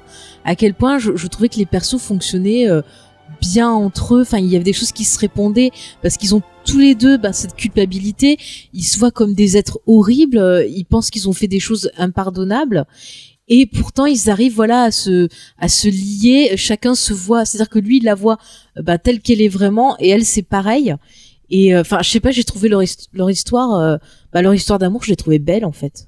Et pourtant, il se passe pas. euh, Oui. des tonnes de trucs, mais je trouvais ça magnifique. Bah oui, oui, puis en plus elle est, elle est assez, euh, elle est assez, enfin subtile, c'est-à-dire que au départ, au début de la série, euh, bah, euh, Ethan il est, il est complètement amoureux de, de Brona et euh, et Vanessa, on a l'impression qu'elle va terminer avec Dorian Gray. Enfin, en tout cas, c'est le couple le plus évident, on va dire. Et euh, ils sont pas dans une sorte de coup de foudre immédiat où on se dit ah bah ça y est, ils sont liés pour l'éternité. Euh, là, on est au contraire dans une, une construction bah, plus subtile et plus plus sur la durée. Et euh, ça change aussi. Euh, voilà, pour le coup, bah, on est bien loin de Twilight, hein, où tout d'un coup on a un regard. Euh, voilà, enfin, c'est des histoires de coups de foudre, ça peut être très bien aussi. Enfin, pas dans le cas de Twilight, mais de bah, manière générale. Il a pas reniflé Mais, euh, en tout cas. hein. Moi, j'ai pas vu qu'il avait reniflé comme dans Twilight en disant oh elle pue, je vais m'en aller. voilà. Et, euh, et du coup, effectivement, leur histoire, je la, je la trouve, bah oui, très touchante, effectivement, parce que c'est des personnages qui partent du principe que ils valent pas mieux que l'autre, qu'ils ont chacun fait des choses euh, terribles par le passé, et bah, il n'empêche que voilà, qu'est-ce qu'ils sont aujourd'hui, à l'heure où ils se parlent, est-ce que c'est des gens bien? A priori, oui. Et donc, est-ce qu'ils peuvent, peuvent s'aimer dans ces conditions? Et a priori, oui. Et bah bien sûr après aussi cette histoire elle est très belle parce qu'à la fin elle est elle est tragique et qu'on s'aperçoit qu'en fait depuis le début ils étaient destinés à être liés l'un à l'autre euh, bah pour le pire et enfin pour le meilleur surtout pour le pire et Ouais. euh, bah c'est ça qui est beau aussi hein, c'est le côté tragique de l'histoire C'est ça. Puis en plus, enfin, ce qui est intéressant, c'est que, bah voilà, comme ils se comprennent, ils arrivent à se témoigner des choses. Et euh, je pense au moment où justement on a ce cet épisode, bah, je crois que c'est dans la saison 1, c'est ça, où justement de nouveau euh, Vanessa elle est possédée et il y a, y a genre tout le monde qui dit ah mais c'est bon, faut la laisser, euh, elle va se débrouiller, elle va se battre. euh. et en fait, le, le seul qui qui est vraiment concerné et qui a vraiment de la peine pour elle, on a l'impression que c'est cette Chandler qui dit ah maintenant il faut l'aider, il faut amener un prêtre, euh, il essaye toujours voilà de la soulager, de lui donner de la compassion. Et on a l'impression que quelque part pour euh, bah, pour s'ouvrir euh, aux autres pour être euh, pour ne pas être égocentrique bah il faut justement avoir vécu des choses horribles parce que ça va nous permettre quelque part de bah, d'avoir l'ouverture d'esprit d'avoir euh, l'empathie voilà pour comprendre euh, bah, ce que ressentent les autres et les aider. Et ça passe par une compréhension. Et c'est vrai que souvent bah, on voit par exemple rien que dans la relation entre Malcolm et Vanessa euh, c'est euh, on voit qu'au début ils sont euh, ensemble parce que ils veulent tous les deux sauver euh, Mina mais on voit qu'il a pas forcément bah, de l'amour pour elle. Et en fait ça va venir au fur et à mesure et ils vont se lier mais c'est vrai que pendant un moment tu vois il va il va avoir tendance à la condamner pour ce- pour ce qu'elle a fait et euh, pas penser à ce qu'elle est maintenant. Enfin moi je trouvais ça super triste. Mais du coup c'est pour ça que la, la Oui. relation avec euh, Chandler elle est intéressante parce que lui justement il a pas ce jugement. C'est genre on s'en fout qui, de qui on était avant. Ce qui compte c'est qui on est maintenant. Et ça c'est une belle Bah une oui. belle morale je trouve et, et, et lui qui est une sorte enfin qui est censé être un peu un rustre américain euh, qui nous est présenté un petit peu bas de plafond au départ euh, euh, qui en plus est censé être mi-homme mi-bête plus ou moins c'est vrai que dans son rapport avec Vanessa il est beaucoup plus humain que tous les autres qui sont censés être des personnes plus éduquées plus sophistiquées Ouais. Non mais c'est vrai. Et pourtant, c'est censé être, tu vois, une bête. Donc on peut voir plein de mythes. Tu peux voir La Belle et la Bête. Tu peux voir plein d'histoires comme ça où il y a des bêtes. Si vous voulez, les enfants, euh, profitez-en. Hein, c'est La Belle et la Bête, c'est tout aussi bien aussi pour Halloween. Mais ouais, non, mais c'est pour ça que ce, ce personnage, du coup, bah, on s'attache. Enfin, j'ai trouvé super attendrissant et surtout la façon dont le joue Josh Arnett. On, on en parlait euh, tout à l'heure dans la partie sans spoiler, mais il a une subtilité. Il a un jeu dans le regard. Tu regardes son, tu vois son regard, tu y lis beaucoup de de gentillesse dedans, beaucoup. Enfin, ça m'a vachement touché en fait. Alors que dans d'autres films où je l'ai Oui. vu, il, est- il avait le regard mort. Là, euh... c'est- Non, mais c'est non, vrai mais que c'est- c'est- là, aussi- là aussi, j'ai trouvé que c'était vraiment un bon choix de casting parce que c'est vrai qu'il là, il, a- il parvient à être, euh, euh, enfin justement dans ce visage et ce, ce regard, il, il parvient à être, enfin aussi touchant par moments que, euh, bah, que cruel à d'autres moments quoi. Il, arrive très bien à jouer la subtilité entre les deux. Ouais, ouais. Non, mais c'est totalement ça. hein. C'est non, mais vraiment, c'est c'est lui Vanessa. Je crois que c'est mes mes personnages préférés. Bon après en même temps c'est parce qu'ils ont une super histoire, mais euh, vraiment c'est les, les les personnages que j'ai préférés dans Penny Dreadful. Euh, James, tout à l'heure, tu, tu avais commencé à nous parler euh, justement du personnage de Malcolm Murray et sa relation avec l'Afrique et tout ça. Est-ce que tu veux maintenant développer un peu plus qu'on est dans la partie spoiler? Euh, bah après, c'est, est-ce que c'est vraiment, ils sont pas vraiment, enfin, ce- ce- le personnage est, est, est peu, parce que ces voyages en Afrique, on les on, on les voit pas à part. euh, Bah, il y a l'histoire avec son, avec son fils, fils, ouais. euh, avec le côté Euh, c'est vrai qu'il exploration. a une, une, une relation un peu tragique avec ce fils euh, qui veut à tout prix euh, devenir, euh, enfin, le, le, le rendre fier. Et euh, bah, ça va être plus compliqué que ça euh, au final. Euh, donc c'est vrai que c'est un, père- un père tragique et euh, donc qui prend euh, qui prend le personnage de Vanessa sous son aile après. Euh, et euh, je trouve qu'ils ont une belle relation sur le sur la sur la distance. Et euh, Est-ce que c'est pas un peu un connard quand même au début? Mais ouais, c'est un gros coup, c'est quand même un gros con. Euh, Faut le euh, dire, faut dénoncer. on l'aimait bien, moi, un peu comme tous, hein, on les aimait bien au début, puis après quand tu vois ses flashbacks avec sa famille et tout, euh, que ben tu vois que c'est un connard euh, colo- colonialiste. euh, Mais ouais, tu vois qu'il qui est va- prêt à tout pour ses expéditions, genre pour tuer un éléphant et tout. Le gars, quand même, il laisse crever son fils. Ouais, ouais, c'est vrai. Pour un éléphant, quand même, hein, il me semble. C'est, vraiment, je trouve, le personnage qui a l'évolution la plus intéressante. C'est vrai que c'est, Mhm. au départ, c'est vraiment un peu une sous-merde égoïste, euh, euh, cruelle, et euh, qui devient finalement quelqu'un justement de, de très empathique, aimant, euh, beaucoup plus altruiste. euh, euh, il, il- lui et lui, pour le coup, vraiment son évolution, elle est justifiée, elle est, euh, sa personnalité est mise à l'épreuve sans arrêt, et voilà, son évolution, elle est, elle est tangible, elle est vraiment appuyée par des éléments concrets au fur et à mesure euh, du scénario. Et il- bah oui, il bascule vraiment du tout tout tout à quelqu'un de mauvais euh, jusqu'à devenir quelqu'un de vraiment bien. Et bah, je, je trouve que voilà, pour le coup, lui, il a vraiment l'arc narratif euh, à ce niveau-là le plus le plus abouti peut-être. Ouais, je disais, c'est, c'est, c'est dommage pour lui. il est, il, il devient, il devient sympathique et empathique euh, bah, au moment où bah, il a, il a plus personne avec qui l'être. C'est vrai, à la fin à de la part série. Vanessa, quoi. Mais ouais. Bah non, elle meurt à la fin, en plus. c'est ballot. Bah oui, c'est vraiment, c'est, c'est, oui, c'est vraiment le tragique. Euh, c'est vrai que ch- chaque personnage est empreint d'un destin euh, euh, tragique, et mais c'est, ça qui est beau. Hein, en même temps, c'est triste. Hein, on peut. Ah oui, là, faut pas le cacher aux auditeurs non plus. C'est une série qui rend Ah bah, tu je trouve. Ah bah Euh, ça voilà, oui, il y a plein de fois, t'es touché, t'es ému, tu vas pleurer. Et c'est vrai qu'à la fin, tu finis avec un espèce de goût amer parce que tu te dis, est-ce que nos personnages ont vraiment euh, le fameux happy end euh, entre guillemets? Mais bon, c'est pas, c'est pas plus mal. Je trouve ça, ça fait du bien d'avoir des séries qui se finissent pas euh, forcément genre on fait la fête. Ça finit quand même avec l'en- l'enterrement de de Vanessa, avec euh, bah, voilà les gens qui sont autour qui lui rendent hommage. Mais je trouve que c'est plutôt une belle fin en fait au final. Oui, c'est ça, mais après, c'est, malheureusement, euh, enfin, c'est souvent le cas, hein, c'est, Mm. c'est la tragédie et, euh, et, enfin, qui fait que c'est beau, en fait. Et encore une fois, ça, ça rejoint ce que je disais sur le fait que la série va toujours chercher la, la beauté dans la douleur et dans la tristesse, mais pour moi, c'est la fin parfaite à ce niveau-là. C'est vraiment la, la fin qui, à la fois, va vous émerveiller et en même temps va vous, vous déprimer, quoi. Mais est-ce que c'est pas justement l'hommage ultime à ce genre de, de, de littérature qui justement voilà avait des histoires tragiques comme ça? Ouais, le côté le- gothique un peu. C'est ça et le fait d'avoir cette fin quelque part ça nous dit bah oui ces histoires sont tragiques mais elles sont belles et on en ressort grandi on apprend plein Mm. de choses en fait au final.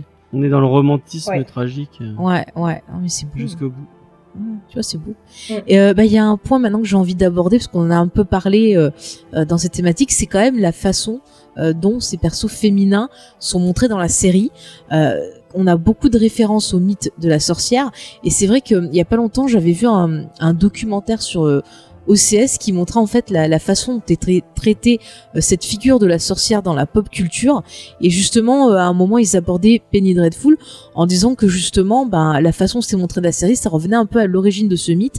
C'est-à-dire que bah, c'était dès qu'il y avait des femmes euh, qui, qui sortaient on va dire des euh, des carcans de la société de l'époque, et ben on pensait euh, qu'elles étaient euh, possédées euh, par Satan, que c'était des sorcières. Si elles avaient des maladies bah, physiques, genre souvent, bah, par exemple, des gens qui avaient des des crises de ah ça y est, je parle j'ai- Ah oui, ah ça je plus le mot. Euh, bah, j'ai oublié. Ah, quand t'as des convulsions, enfin bref, des crises qui te donnent des convulsions, pareil, c'était euh, la faute à Satan. Euh, si t'avais un grain de beauté qui était pas comme les autres, c'est la faute de Satan. En fait, les femmes, elles avaient tout tous les défauts du monde. Hein. Euh, Si elles, euh, elles avaient envie, euh, je sais pas moi, de, de faire du cheval, eh ben c'était pas bien. Euh, si euh, elles avaient l'audace, bah voilà, d'aimer quelqu'un et de de pas attendre d'être mariées euh, pour faire leurs affaires, ah bah forcément c'était des mauvaises.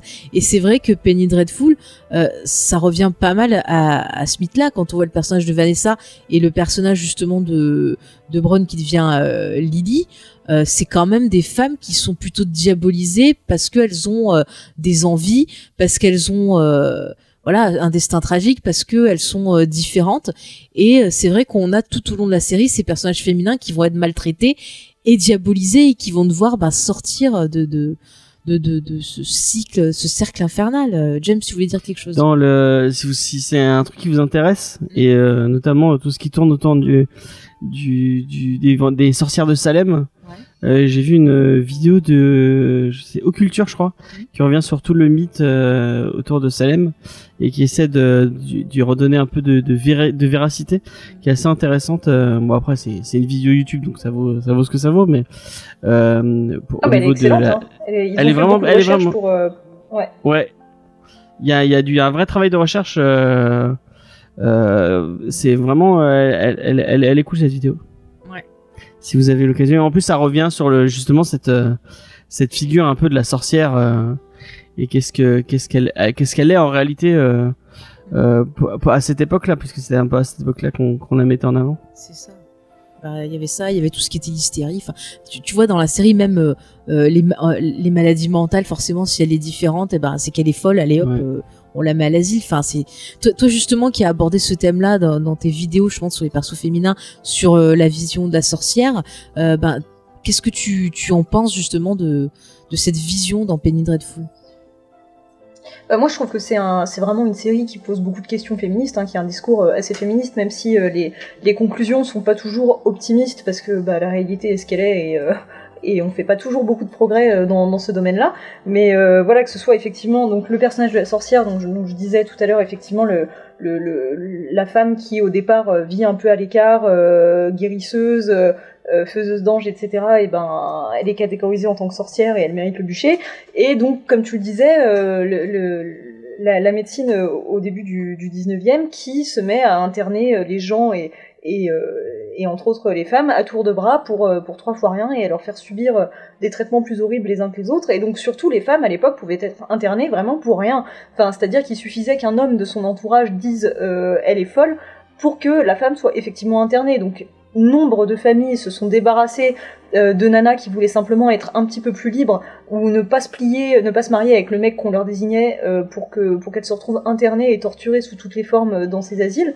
Euh, donc dans la série, euh, c'est assez représenté hein, avec euh, l'hydrothérapie, la trépanation. Et, et, en, en, fait, Vanessa, c'est vraiment un personnage. Enfin, il n'y a pas qu'elle, hein, comme on le disait, il y a Brona aussi, et tous les personnages un peu féminins, mais, mais Vanessa, elle, symbolise vraiment la femme qui voudrait être libre à l'époque et tout ce que ça peut entraîner pour elle. Alors, c'est vrai qu'elle est à l'abri au départ de beaucoup de choses parce qu'elle est riche, elle est bien entourée, mais mais voilà, elle se retrouve, euh, parce que ses parents la trouvent un petit peu chelou, elle se retrouve internée et euh, elle va subir euh, plein de choses pas drôles et finalement elle va se retrouver jamais en adéquation avec ce que la société voudrait voudrait qu'elle soit. D'ailleurs c'est pour ça qu'elle cède à Dracula dans la dernière saison et que ça scellera son sort. C'est parce que finalement voilà elle elle peut pas être ce que la société voudrait voudrait qu'elle soit. Et ça, c'est d'autant plus représenté à travers le personnage de Lily, donc qui est la réincarnation, enfin la version ressuscitée de, de Brona, qui dit bien que elle, il est hors de question qu'elle se plie à être la bobonne de la créature de Frankenstein ou de Frankenstein lui-même, qui a beau être un scientifique soi-disant moderne, lui c'est pareil, tout ce qu'il veut, c'est qu'il enfin, il supporte pas qu'elle veuille pas de lui, et tout ce qu'il veut c'est qu'elle soit bien sage, euh, à l'aimer euh, dans son coin. Et, euh, et voilà, la, série c'est pareil, elle y, elle y va pas par quatre chemins pour dénoncer ce genre de mentalité, mhm. et je trouve ça super. Bah ouais ouais, moi aussi. Et puis euh, bah ce qui est intéressant aussi c'est de voir que bah finalement ces femmes qui sont maltraitées c'est à la base des femmes qui sont indépendantes, qui sont intelligentes et c'est quelque chose que bah tu vois aussi dans la société de maintenant où on a tendance à rabaisser justement bah les les femmes qui font euh, preuve bah, justement de ces qualités-là, je trouve. Et la série bah, le l'exprime très bien. C'est-à-dire que elles sont quelque part gênantes parce que bah ça ça file des angoisses aux hommes, ça remet en question euh, des principes d'éducation, de société, enfin de, de, de, pas mal de, de, thématiques même religieuses et tout. Et donc forcément c'est gênant. On veut faire disparaître, on veut pas voir ça.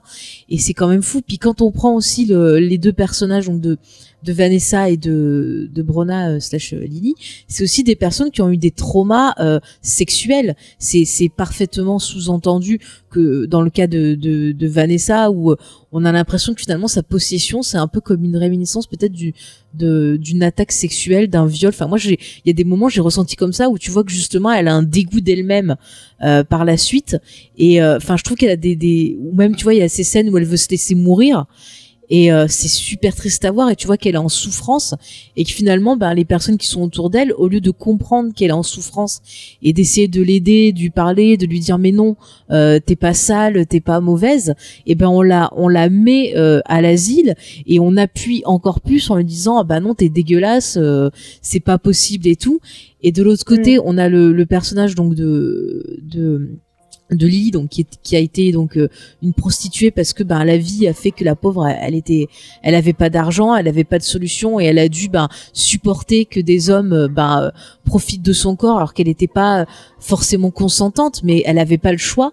Et on, on, voit justement que elle elle est dans la rage dans la colère et c'est le une émotion contraire à ce que ressent Vanessa qui s'était complètement choix, enfin qui, qui, se laisse complètement disparaître, alors qu'elle, elle est tellement dans la rage et elle est dans la vengeance. Ça pourrait être un peu bah, ce type de film justement où euh, on a le, voilà les revenge movies. Euh, tu vois, enfin je, je, je, pense à ce film là, euh, il y a un remake qui a été fait, euh, I Split. Euh... I Split on Grave. Ouais, voilà. Grave, Oui. Ouais, voilà. Tu vois, je pense à ce type ouais voilà je pense à ce, type de enfin je trouve que le personnage de Lily pour moi ça incarne ce type d'héroïne justement qui euh, sont tellement dans la colère qui veulent se venger euh, pour essayer quelque part de trouver euh, bah, un moyen de de digérer ça d'avoir une certaine mais on voit que ça fonctionne pas.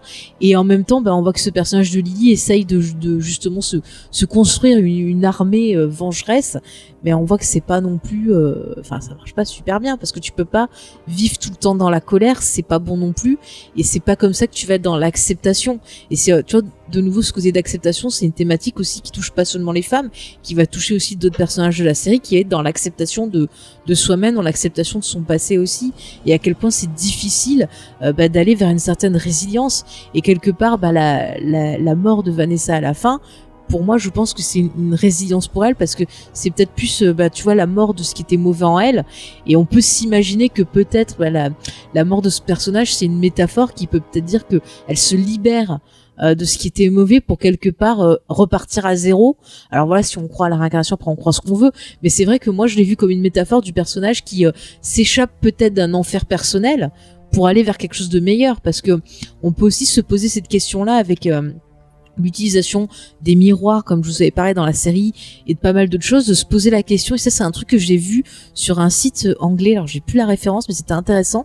Il y avait toute une euh, une thèse enfin toute une théorie comme quoi en fait on pouvait imaginer que la série se passerait euh, dans la tête euh, de euh, Vanessa Ives. ça, ouais mais je trouve ça intéressant qui justement bah, serait soit en asile soit en trauma et qui en fait euh, utiliserait la fiction et ce type de récit pour justement euh, eh ben euh, pouvoir avancer faire le deuil de ce qui lui est arrivé et que du coup bah la, sa mort à la fin ça serait que bah elle elle a enfin la force de bah, d'affronter les choses et donc elle quitte cette fiction pour pouvoir aller de l'avant. Enfin c'était je, je, peux pas vous le développer parce que voilà je suis nulle faudrait que je le retrouve mais je trouvais ça intéressant de, de voir euh, la série sur l'aspect euh, psychologique parce que dans la dernière saison on a l'arrivée euh, du docteur Stewart qui est interprété par la même actrice qui jouait euh, la sorcière dans la saison 2, qui était son mentor, et là qui vient et qui justement travaille sur euh, ses traumas et l'acceptation et ainsi de suite.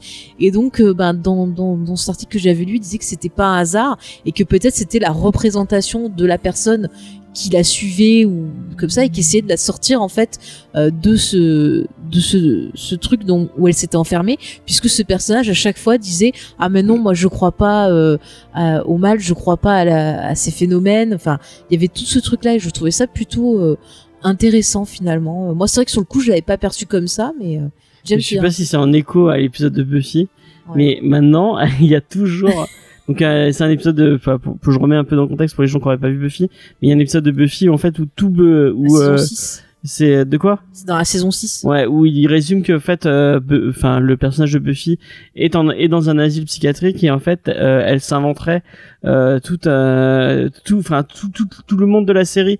Et tout le lore de la série en fait ce serait dans la tête de Buffy et où elle aurait euh, en fait euh, imaginé tout ça et et euh, en fait à la fin de l'épisode on nous dit jamais vraiment si c'est vrai ou si c'est pas vrai et euh, depuis euh, enfin après encore une fois hein, je sais pas si ça fait écho à cet épisode là ou si c'est un truc qui avait, qui avait déjà existé dans la pop culture mais moi c'est la première fois que je le voyais euh, c'était dans, dans Buffy et depuis que il y a, il y a eu cet épisode de Buffy on, on le voit dans le charme ils ont fait la même chose et on, on voit C'était raté dans le charme. de quoi? C'était raté dans le charme. oui, mais enfin, on voit, on voit vraiment que c'est un truc pompé de, de chez Buffy qu'ils ont, qui, qui- parce que c'est exactement le même délire.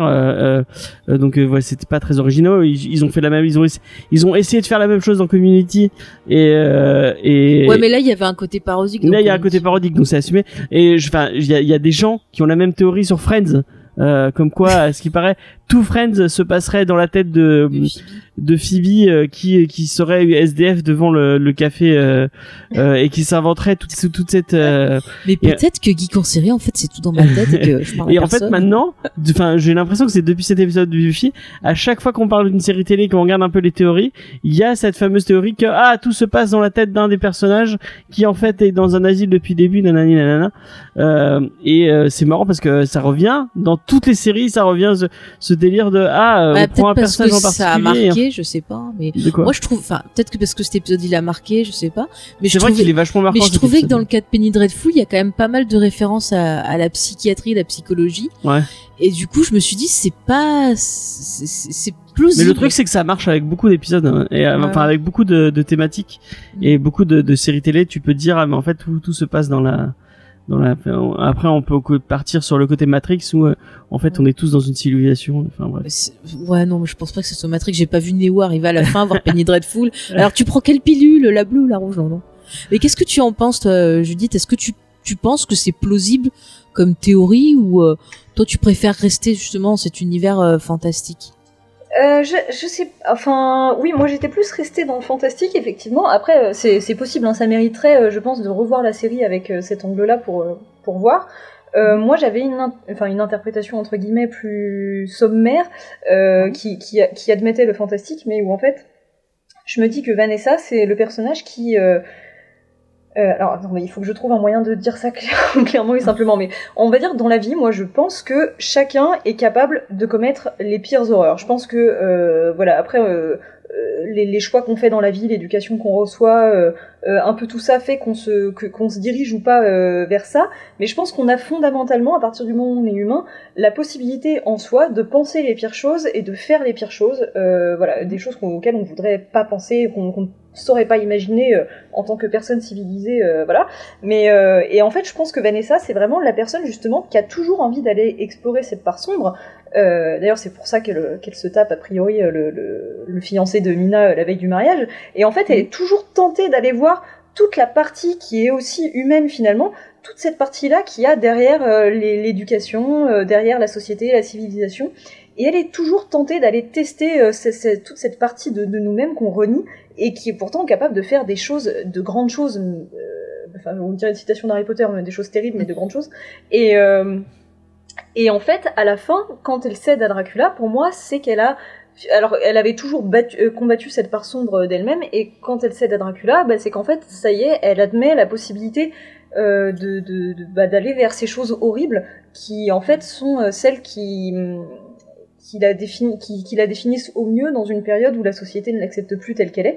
Et donc, c'est pour ça que Dracula lui dit Moi, je, je vous aime, je, je suis prêt à vous aimer tel que vous êtes, et je vous demanderai jamais d'être différente. Et, euh, et à la fin, quand elle, quand elle veut se laisser tuer, c'est parce que euh, elle sent que maintenant elle ne va plus être capable que de, f- que de faire des choses horribles et elle est plus prête à accepter ça.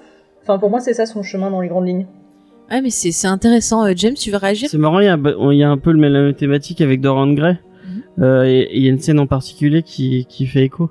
J'y pense parce que je l'ai revu tout à l'heure. Euh, C'est la, la fameuse scène où on, on voit le tableau. euh, parce qu'il le montre à un, à un personnage. euh, C'est pas Angélique, c'est ça? Voilà, c'est Angélique, donc un personnage euh, travesti. euh, je Je crois. sais pas si elle est travestie ou si elle est transgenre. Bah, elle peut- à cette époque-là, transgenre, ça doit être compliqué. Ouais, ça doit être travestie, je pense. Elle doit être travestie plutôt. Euh, et euh, donc il lui, enfin, il lui montre le tableau pour lui dire, en lui disant, oui, euh, c'est mon vrai moi. Ce tableau, c'est mon vrai moi. Est-ce que tu peux m'accepter euh, en tant que, en tant que ça? Est-ce que tu peux m'aimer, euh, sachant que le vrai moi, c'est celui qu'il y a dans le tableau? Et euh, au moment où elle lui dit, euh, oui. euh, je le peux et bah lui il la bute en disant non je pense pas que tu, tu puisses le Mm. euh, je pense pas que tu ne je ne pense pas j'ai pas confiance en toi euh, à ce point-là, donc je préfère te buter. donc euh, il y a- c'est marrant, il y a Dor- cette, cette thématique. Vas-y, vas-y. Oui, je suis d'accord. Non, je pense que c'est effectivement une des thématiques très importantes de la série. Le truc, c'est que Dorian Gray, lui, il a, euh, euh, contrairement à Vanessa, qui est quelqu'un de bien, qui est toujours tenté par le mal, euh, Dorian Gray, c'est quelqu'un de mal qui est toujours tenté par le bien. Enfin, c'est-à-dire que, que de temps en temps, il se laisse émerveiller par Vanessa, par des choses positives dans la vie, par l'envie d'avoir une, de faire une bonne action et de faire plaisir à quelqu'un. Mais c'est fondamentalement quelqu'un qui est devenu mauvais depuis longtemps et qui l'accepte complètement et qui embrasse complètement cette, euh, cette destinée, on va dire. Ouais. Alors que Mais- et donc du coup devant cette devant cette question ça l'amène à tuer la personne à qui il a affaire. Alors que Vanessa elle qui est fondament- fondamentalement quelqu'un de bien qui va être amené à faire des choses mal euh, dans la situation face à la personne elle demande à être tuée elle. Ah, c'est vrai, c'est c'est intéressant. Mais après, tu vois, tu soulevais le, le côté justement les, les pulsions. Si on regarde, on est dans dans le, enfin, je prends le cas de notre société. On est dans une société où en fait, on a tendance souvent à se retenir, à pas faire ce qu'on voudrait faire justement parce que ben on nous a appris, comme tu parlais de l'éducation et tout, que c'est mal. Et c'est vrai que ben toute la série aussi, on a des personnages qui vont être confrontés à leurs pulsions, c'est-à-dire leurs désirs vis-à-vis ben, de ce que euh, on leur a enseigné. Et c'est vrai que c'est assez intéressant. Et t'as raison de, le dire. Voilà, quand Vanessa finalement elle cède à ses pulsions, ben quelque part elle les accepte pas. Et c'est peut-être pour ça aussi que ben elle demande euh, à se faire tuer parce qu'elle sait qu'elle sera, elle sera toujours mal parce qu'elle aura toujours envie de de faire ses pulsions auxquelles elle a cédé, mais qu'elle aura toujours ce côté de se dire bah c'est mauvais, c'est pas bien, et donc elle sera toujours dans la souffrance et que quelque part bah, elle a plus envie de, de souffrir, c'est son moyen s'échapper, alors que et bah, de l'autre côté Dorian Gray lui il est dans l'acceptation euh, complète de ses pulsions, sauf que de temps en temps bah, ça l'amuse d'essayer euh, de bah de, de, de tester un peu ses enseignements que peut-être lui il a pas eu. Et du coup quelque part bah, ça peut parler aussi d'éducation qu'on a reçue. Parce que d'un côté Vanessa a l'air d'avoir une éducation très euh, religieuse alors que lui euh, Dorian Gray il a peut-être eu euh, une, une éducation un peu plus laxiste. On sait bon voilà qu'il est très âgé. On sait pas quel type d'éducation il a eu. Puis le fait qu'il soit pas soumis justement bah, à la mort c'est libérateur. Parce que justement le personnage le montre. Il peut faire ce qu'il veut il s'en fout parce qu'il n'aura pas de conséquences sur lui-même. Alors que ben, le personnage de Vanessa, euh, euh, Chandler et tout, sont des personnages qui sont soumis aux conséquences. Et donc finalement, Dorian Gray, on pourrait le voir comme ce qu'on serait si euh, ben, on était plus soumis euh, aux conséquences de la société, aux conséquences biologiques. Euh, Qu'est-ce qu'on deviendrait? Et du coup, ben, c'est ça le rend terrifiant finalement, euh, parce qu'on se dit qu'on deviendrait peut-être quelque chose de pas de pas très très bien en fait. C'est Mm. vrai que c'est plutôt euh, et du coup paf de nouveau tragique parce que souvent il y a des gens qui se disent ah tiens j'aimerais bien être immortel et faire plein de trucs et bah là la série paf tragique te dit ah bah non l'immortalité c'est quand même pas euh, c'est quand même pas super donc encore une fois euh, il y a quand même euh, bah, une réflexion euh, plutôt intéressante sur toutes ces thématiques qui sont censées nous faire rêver. Qui s'est jamais dit ah bah tiens j'aimerais bien être un, vampire pour être immortel parce que on a l'illusion du vampire romantique ou euh, tiens loup-garou parce que j'ai vu un loup-garou sympa mais euh, on pense jamais à la souffrance que ça pourrait être en fait. Non mais je trouve ça intéressant. Encore une fois ça casse ça casse encore une fois en fait ces figures et ça les remet dans des, des problématiques ben, qui qui sont intéressantes et ce que tu disais Judith était euh, est très, très très pertinent dans le fait que ben ouais l'être humain il est capable de, de tout il suffit d'être dans un certain contexte et tu sais pas comment tu vas réagir hein. Euh, on a déjà vu des, des histoires tu vois des expériences comme par exemple tu vois l'expérience de 1000 grammes euh, c'était le truc de la prison si je me ou c'était euh, euh, le- les milligrammes, c'est quand t'appuies Ouais, sur voilà, le bouton. Voilà où des, les gens ben, électriques. ils hésitaient pas à appuyer sur des boutons pour euh, euh, envoyer du courant sur d'autres personnes parce qu'on leur donnait des ordres et qu'ils étaient dans un état de stress qui fait que ben voilà ça les ça les ça les c'est quoi faisait le truc de la prison comment ça voilà, c'est le- et le truc de la prison, je sais plus le nom, mais c'est pareil dans une prison où il y avait des gens qui jouaient les prisonniers et d'autres qui jouaient les gardes. Et en fait, il y en a, ils se sont trop pris au jeu et ils ont commencé, et bah, à torturer euh, les prisonniers euh, qui au final n'avaient rien fait puisque c'était une expérience. Il y a un mais ça- épisode de Véronica Mars. qui Oui, mais ça montre en fait ben, l'esprit humain, ce qu'il peut faire euh, su- suivant la situation. Donc, euh, Mm, mm. c'est tout à fait. euh, Comme possible. dirait euh, le Joker, il suffit d'une mauvaise journée pour euh, retourner quelqu'un Ouais. Mm. et le faire devenir fou. Eh ben, le Joker a vu Penny Dreadful. Euh, je ne sais pas. je ne sais pas. Euh, Est-ce qu'il reste des choses qu'on n'a pas parlé que vous avez envie d'aborder? Euh, Moi, je sais pas. Moi, j'ai une Réfléchis. sinon. euh, Non, mais attends, on n'y est pas encore. D'accord. Euh, non, enfin, moi j'ai j'ai dit Non. euh, ce qui m'importait le plus en tout cas. Ouais, ben moi aussi. Ben, juste pour conclure, après je vous parle vite fait du spin-off, et puis on fera les recos, James. Ah oui, c'est vrai. Euh, pour conclure, ben, qu'est-ce que vous retenez au final de la série? Quel est le, le dernier sentiment qui vous reste sur Penny Dreadful? Le truc inoubliable en fait. Euh, ben, je vais demander à notre invité, et puis après ce sera James. Bah, moi, enfin, je, veux pas trop me la jouer euh, poète maudit, mais euh, mais euh, c'est ce qu'on me disait. Enfin, moi, c'est vraiment le- un sentiment de mélancolie qui m'habite longtemps après avoir vu la Mhm. série, mais de mélancolie, mais dans laquelle je me sens très bien parce qu'elle est très belle, quoi. euh, donc, euh, mais enfin, je trouve que ça résume très bien la série. C'est vraiment ça que ça m'évoque, et c'est vraiment un sentiment qui me reste longtemps après avoir vu la série. Ok, James? Et bah, moi, ce que, ce que, à chaque fois que je repense à la série, euh, et du coup, moi qui ai un, souvenir un peu plus lointain de que vous, euh, du coup, c'est vraiment ce, euh, cette, euh, cette époque victorienne retranscrit, retranscrit vraiment de façon euh, parfaite. Ouais. Et euh, et euh, c'est enfin bonne. Euh, euh, avec- revenir en- encore, sur Encore euh, avec Alan Moore. mais sur Alan Moore, euh, enfin une bonne, une bonne, euh, Est-ce que tu dis une ça bonne parce que de Ligue parlé, euh, des euh, Gentlemen d'Extraordinaire. Tu dis ça parce qu'on t'en a parlé dans Comics Discovery? Oui, peut-être. Effectivement. Ok. Ben euh, moi, ce que je retiens, ouais, pareil, c'est vraiment cet amour pour ce type de, de récit. C'est le personnage fort de, de Vanessa qui me parle. euh, Enfin, je me, je sais pas pourquoi, je me sens super touchée et liée à elle. Enfin, je, j'arrive pas à l'expliquer, mais vraiment, j'ai l'impression que, je sais pas, j'ai envie de l'aider. Je, je me sens proche des fois de certains sentiments qu'elle peut avoir. Et après, quand je, quand je repense à la série, je, ah, attention, ne, ne vais pas les yeux au ciel, mais ça me fait énormément penser à une chanson de Mylène Farmer qui s'appelle Sans logique, parce que dans Sans logique, il y a des paroles en fait où euh, justement elle parle de cette dualité et de ces pulsions euh, qu'on a et euh, souvent bah voilà elle, elle parle de ça d'y souffrir euh, qu'une autre en moi se glisse pour montrer qu'en fait eh ben euh, elle pourrait avoir quelqu'un de mauvais qui pourrait venir en elle enfin il y a toute cette dualité ça m'a fait énormément penser à- au personnage de, de Vanessa et euh, enfin moi je, je suis désolée mais j'aime bien la, la photographie du clip est tout aussi belle que celle de la série. que ça. Ouais. Mais je trouve que Mylène Farmer, il y a un peu ce côté euh, euh, trouver la beauté dans la mélancolie quelque part. Il y a plein de thématiques fortes aussi. Et enfin, je sais pas. Moi, je trouve que je, je mettrais bien les deux en parallèle. Après, c'est parce que euh, je suis une vieille fan de Mylène Farmer. Voilà. Moi aussi, alors ça ne me dérange Ah pas. Mais c'est génial, enfin quelqu'un qui. Parce que chaque fois que je dis que j'aime Mylène Farmer, j'ai droit à des réflexions et ça Je me me rend très seul, triste. hein. C'est trop bien. Mais elle aussi, en plus, elle a toute cette imagerie, le loup. Bon, tu euh, vas pas. euh, Bah oui, non mais c'est beau. Putain, un jour je ferai un, un, un podcast Mylène Farmer. Je trouve pas de ma passion. Euh, bah, juste avant qu'on se quitte quand même, je vais faire un petit point sur le spin-off. Donc en 2020, il y a un spin-off qui a été fait qui s'appelle City of Angel. Alors c'est toujours le même showrunner, mais là c'est une production apparemment surtout américaine. Et euh, dans la série, on retrouve euh, bah, en tête d'affiche euh, Nathalie Dormer, donc que vous avez pu voir dans Game of Game of Thrones. Thrones par exemple, qui était aussi dans Hunger Game. Enfin voilà. Et on retrouve aussi bah, l'acteur qui jouait la créature de, de Frankenstein.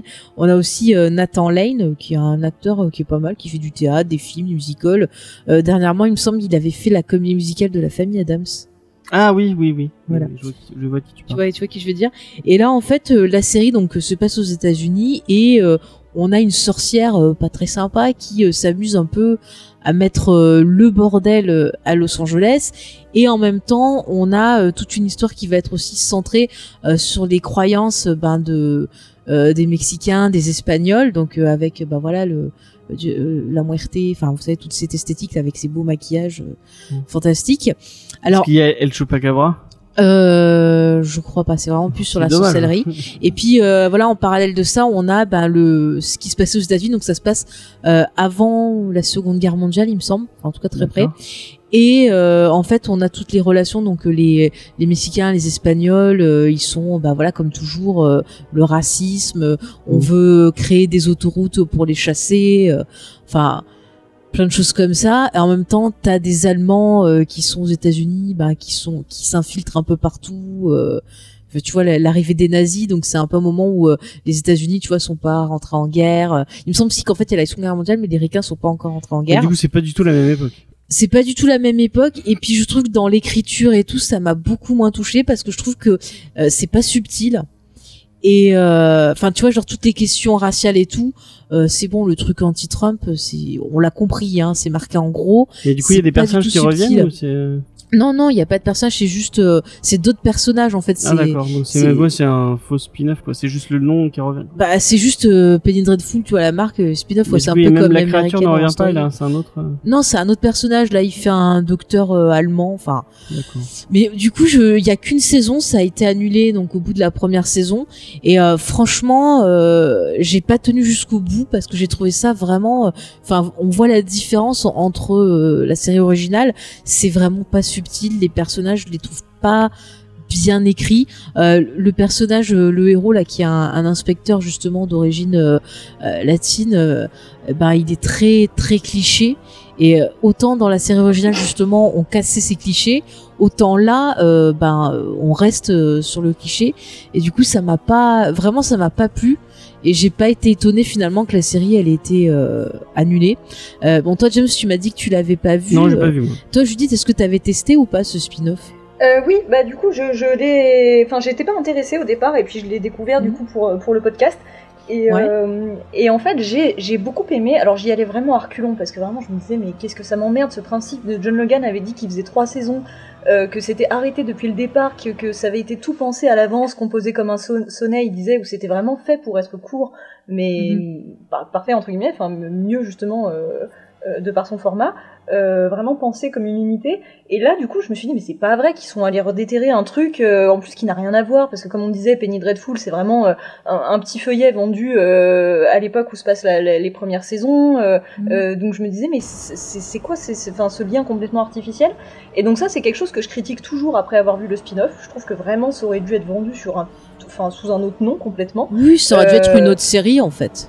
Ben complètement, mais par contre, Mhm. j'avoue que j'ai beaucoup aimé. J'ai beaucoup aimé la Ouais. regarder. Alors, je suis vénère que ça s'appelle Penny Dreadful, mais j'ai trouvé ça très bien. Moi, j'avoue, j'ai voilà, j'ai j'ai beaucoup aimé. Ouais, donc toi, t'es accroché au personnage et euh, à l'histoire. euh. Bah ouais, pour le coup, franchement, je me suis vraiment. Et pourtant, vraiment, au départ, je partais mal, hein, mais, euh, mais en Mhm. définitive, j'ai trouvé ça vraiment très réussi. Mais je me demande si ça n'a pas aussi eu peu de succès parce que, justement, peut-être que ça a déçu.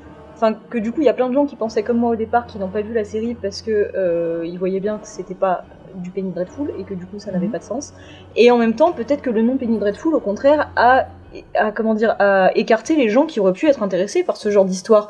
Euh, vraiment Ouais. le décor, euh, moi je pense que le décor hollywoodien euh, des années euh, 40, là, euh, 30-40, Mhm. je pense que, enfin, je trouve ça super et je pense que ça aurait pu attirer un, un tas de personnes, mais ça a été trop vendu sous l'étiquette Penny Dreadful, alors que finalement, les éléments fantastiques ne sont pas si présents que ça dans, dans, dans les, dans les Dans la épisodes, dans série. la série. Donc Mhm. euh, bon, je trouve ça dommage. Après, l'idée, tu vois, de, cette sorcière et qui fout un peu le bordel, qui arrive, qui dit ah je te dis ça, je te dis ça, enfin qui, qui essaye de, de se la jouer un peu. euh, euh, tu vois un peu genre je pense au personnage de, de Grima dans dans le Seigneur des Anneaux là qui arrive et qui chuchote des trucs faux euh. Enfin bref voilà je, je trouvais le principe intéressant mais c'est vrai que j'ai pas du tout euh, adhéré au personnage. Alors que au départ quand j'ai regardé je me suis dit ah bah tiens l'histoire ça a l'air intéressant. J'aime bien tout, toute cette mythologie comme ça justement euh, avec le euh, le Dios de la Muerto enfin un truc comme ça. Enfin tout ce, ce tout ce, cet univers là moi ça m'intéressait. Et puis au final j'ai tellement pas accroché au personnage que ça m'a fait euh, ça m'a fait totalement c'est une époque que sortir t'aimes bien, t'avais dans Perry Ouais. Mason, t'avais. oui, oui, oui. Non, mais c'est une période que j'aime bien, ça m'intéresse et tout.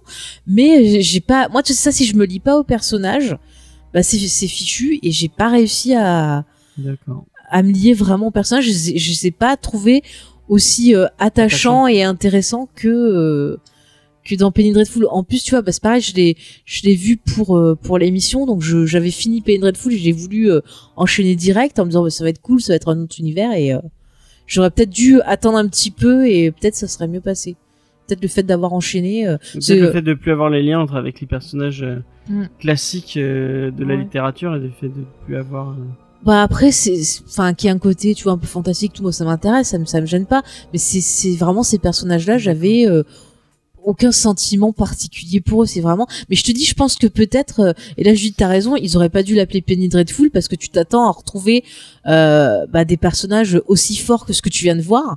Et si t'enchaînes direct après eh ben euh, en fait c'est la mauvaise idée je pense.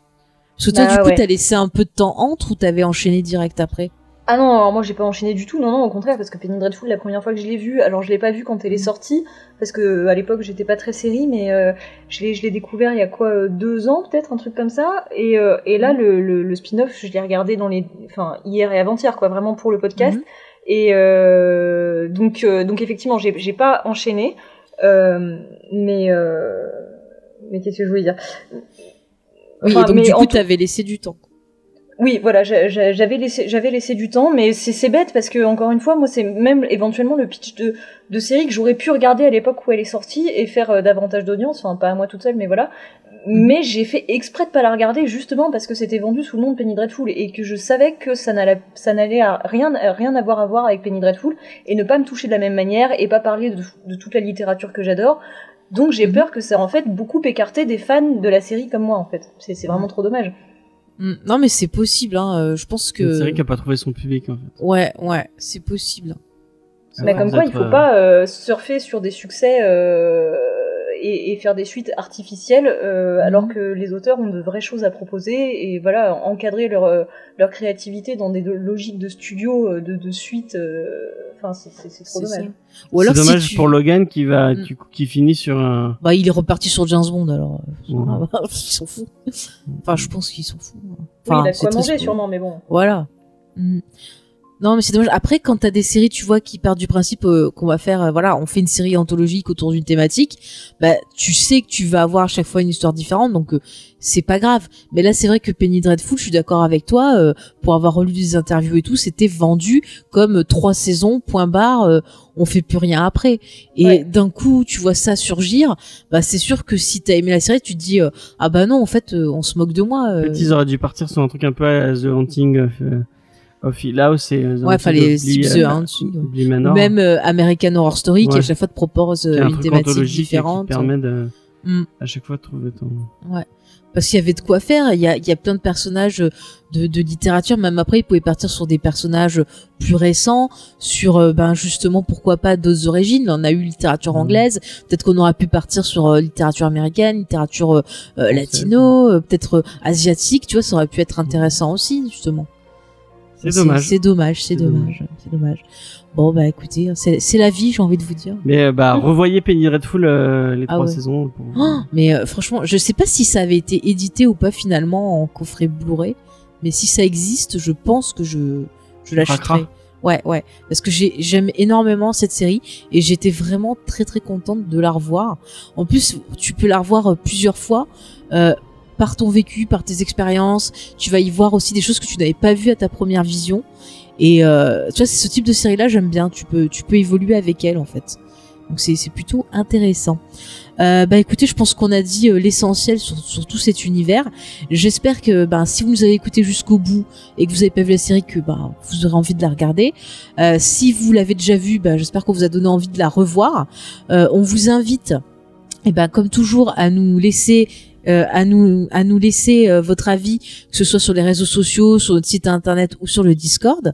Et euh, avant de vous quitter, ben je vais demander euh, d'abord à Judith si tu aurais des recommandations à faire à nos invités, pourquoi pas sur le même thème que Penny Dreadful ou sur quelque chose que sur ce que tu veux en fait. Euh, voilà, quand En on a plus- fini de voir En Penny Dreadful, d'aller sur sa chaîne pour euh, oui, découvrir. euh, ah bah ça, ça vous le savez, chers auditeurs, je vous y encourage vivement. En plus, ça peut vous donner des idées de films à voir aussi pour pour Halloween. Alors, euh, pff, alors les, les- j'a- j'avoue, j'avais, j'avais pas préparé ça à l'avance. Euh, moi, je recommande euh, n'importe qui de lire les livres auxquels sont fait, sont- auxquels on est fait, ils sont fait référence dans le dans la série, tout simplement. Mhm. Euh, parce qu'on ne recommande pas assez souvent des livres. Euh, et euh, sinon, je, je sais pas, je peux recommander des chaînes YouTube ou pas? Oui, oui, vas-y, Ouais, vas-y. Euh, Je vous recommanderais justement euh, alors la chaîne de la Grande Entrée. Euh, où en fait, Mhm. donc j'ai un collègue youtubeur sur cette chaîne qui parle aussi bien de cinéma fantastique que de littérature fantastique. Et il fait Ouais. beaucoup de paliers entre les deux, donc ça je trouve ça vraiment passionnant, je trouve ça super et, euh, et euh, c'est un angle que moi j'ai été ravie de découvrir sur YouTube quand je suis arrivée sur la plateforme, donc donc je vous encourage à découvrir sa chaîne. Et, euh, et sinon, bah voilà, mes collègues de la sororité, comme on s'appelle, c'est-à-dire qu'on est une sorte de petit groupe de, de femmes qui faisons des, des chaînes YouTube ou des blogs autour du cinéma de genre. Donc euh, bah, Laura fait genre, euh, Welcome to Prime, Primetime Beach, et les, les blogs euh, Léo Yoilo et, euh, et Bon Chic Bon Genre. Ouais, de, de très bonnes choses que je vous conseille aussi et que ben j'ai découvert euh, bah, aussi récemment euh, grâce euh, eh ben à un de nos auditeurs et avec qui euh, j'ai commencé à faire des émissions XP qui partagent toujours des bonnes choses. Donc je je le Arnold, on remercie. l'a déjà reçu dans l'émission, On Euh, Qu'est-ce que t'as dit? J'ai pas entendu. Arnold, on l'a Oui, déjà Arnold, on l'a reçu, on avait parlé de Castle Rock avec lui. Ouais. Euh, et on avait parlé aussi, je crois, de. hum, On Il était pas Halloween avec, avec nous. Oui, voilà, sur les émissions qu'on avait fait sur Halloween, sur le flux ciné.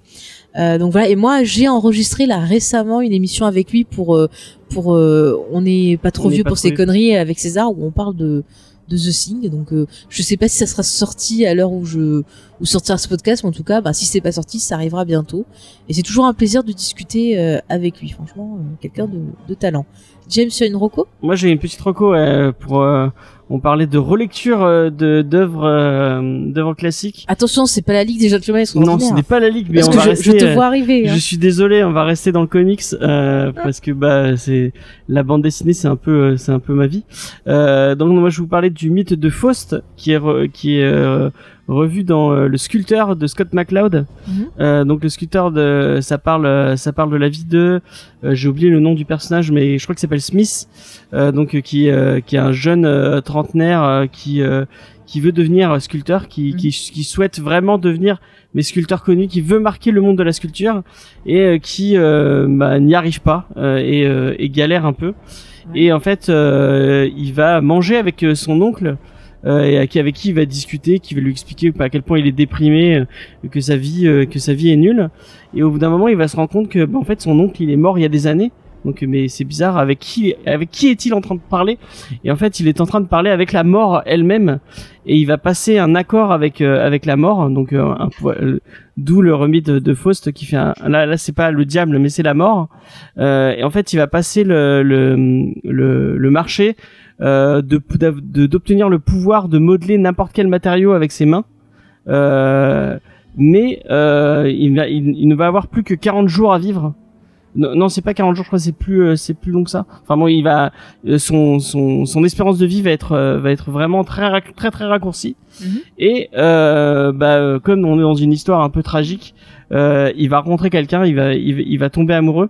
Et euh, vraiment c'est une super histoire, c'est une très très très belle euh, histoire. euh, ça parle d'amour, ça parle de euh, bah, de l'artiste et de euh, à quel point, euh, enfin comment on, enfin quelle place on met à sa vie dans son art, quel euh, quel, euh, quel- est-ce que on peut tout sacrifier pour devenir euh, célèbre et pour euh, et pour euh, vivre de son art Mhm. et c'est vraiment un, un, un, un très une très très très très chouette histoire que je vous recommande à tout le monde Euh, mais par contre prenez prenez votre paquet de mouchoirs avec vous parce que vous allez vous allez forcément euh, pleurer à la fin euh. Toi, ça t'a touché. Euh, ouais, c'est c'est une histoire qui m'a beaucoup touché et je remercie Igor de l'équipe de Comics Discovery qui me l'a qui me l'a recommandé D'accord. Je, je le remercie en même temps je le remercie pas parce que c'est vraiment une histoire très triste voilà Ok. mais euh, allez lire euh, le, le sculpteur de Scott McCloud euh, Mhm. euh, c'est très beau et c'est très euh, c'est très touchant Ok, merci James. Et ben moi, pour rester dans la thématique sorcière et série télé, je vais vous recommander en fait une saison de American Horror Story que j'ai beaucoup appréciée. C'est, alors si je me trompe pas, c'est la saison 3, c'est celle justement sur les sorcières où euh, ben on retrouve euh, ben, notamment euh, Sarah Paulson, Jessica Lange. Et euh, j'avais beaucoup aimé cette saison parce que justement on a ce groupe de femmes Euh, c'est une espèce d'école de sorcières en gros. Et euh, le but de la saison, c'est chercher en gros qui sera leur nouvelle euh, grande chef. Et en fait, j'avais trouvé cette saison super intéressante au niveau de l'écriture des personnages, des messages euh, euh, délivrés. Il y avait quand même un message vachement puissant. Et j'avais adoré la, la prestation de Sarah Paulson. J'aime beaucoup cette cette actrice. Et après, vous avez une suite en quelque sorte à cette saison-là, un peu plus tard, avec justement la saison. Je crois que c'est de l'Apocalypse. Je sais plus quel numéro c'est. Ça doit être euh, l'avant-dernière, je crois. Parce Je qu'à sais force, pas, je moi j'ai vu que la 1 et Voilà. la 2. Enfin bref, voilà. et j'avais beaucoup aimé tout ce passage-là justement sur ces personnages de, de, de sorcières parce que ça allait euh, vraiment euh, encore plus loin que le mythe et il y avait euh, tout un message finalement assez féministe, assez positif. Et pour une fois que American Story il y a des choses positives dedans, bah ça m'avait euh, pas mal plu parce que c'est vrai que je trouve qu'en général c'est une série qui est assez euh, assez pessimiste en fait. Et aussi, il y avait un truc cool euh, qui est sur Netflix. Je, je sais pas si ça y est encore, Mhm. mais euh, dans les histoires de possession et de de, de faits historiques, euh, il y avait la série de c'est Margaret Atwood. Ah, tu parles de Alias Grace euh, ouais, En français voilà. ça s'appelait Alias Grace. Ouais ouais. C'est comment en français, je sais plus. Bah c'est ça, c'est Alias Grace. À la glace. Ouais. Et c'était vraiment. Ou captive, enfin captive en français, ouais. je crois. Enfin, il y a deux titres. On quoi. en avait parlé dans l'émission ou pas je Euh, on n'avait pas fait d'émission dessus, mais on en avait parlé une fois dans une reco quand on avait tourné avec euh, Asma. Je sais plus quelle émission c'était qu'on avait fait avec elle. Et on en avait parlé parce que nous, on avait beaucoup aimé cette série, toutes Ouais, les cette deux. série, elle est Et géniale. pareil, encore une fois, on retrouve des thématiques de Penny Dreadful. T'as raison, c'est une fille qui est accusée en fait d'avoir tué euh, ses, ses maîtres. Et euh, elle, elle sous-entend qu'elle a été possédée. Et donc, il y a euh, tout un, un, un discours pour savoir si c'est qu'elle est folle, si c'est qu'en fait elle fait semblant d'être possédée. Enfin, ils essaient de mener un peu cette, cette enquête et c'était vraiment intéressant. Ouais. Et il y avait aussi tout un portrait bah, sur les femmes de cette époque. Et c'est comment tiré d'un livre de. Margaret Atwood qui a fait euh, Anne Mantel, C'est ça la, la- la servante Mm. écarlate. Ouais, mais moi j'aime beaucoup cette autrice, je vous conseille ce qu'elle a écrit parce que c'est toujours euh, prenant et intéressant. Voilà, bah, c'était des bonnes recours. Ouais, il y a des, des- une grosse reco. Je suis désolé. Ah, on a des choses à dire. Euh, bah du coup, je te remercie encore euh, Judith d'avoir été euh, avec nous. Euh, Est-ce Bah, que tu veux vous. Bah écoute, en tout cas, tu reviens quand tu veux. Si t'as envie de parler d'une série, tu nous dis. Nous, on est toujours contents de papoter. Il y a Ah bah, pas de souci. Voilà, écoute, avec plaisir. Et si tu veux rappeler à nos auditeurs bah, comment ils peuvent te, te suivre, te retrouver, bah vas-y, c'est ton instant pub, profites-en.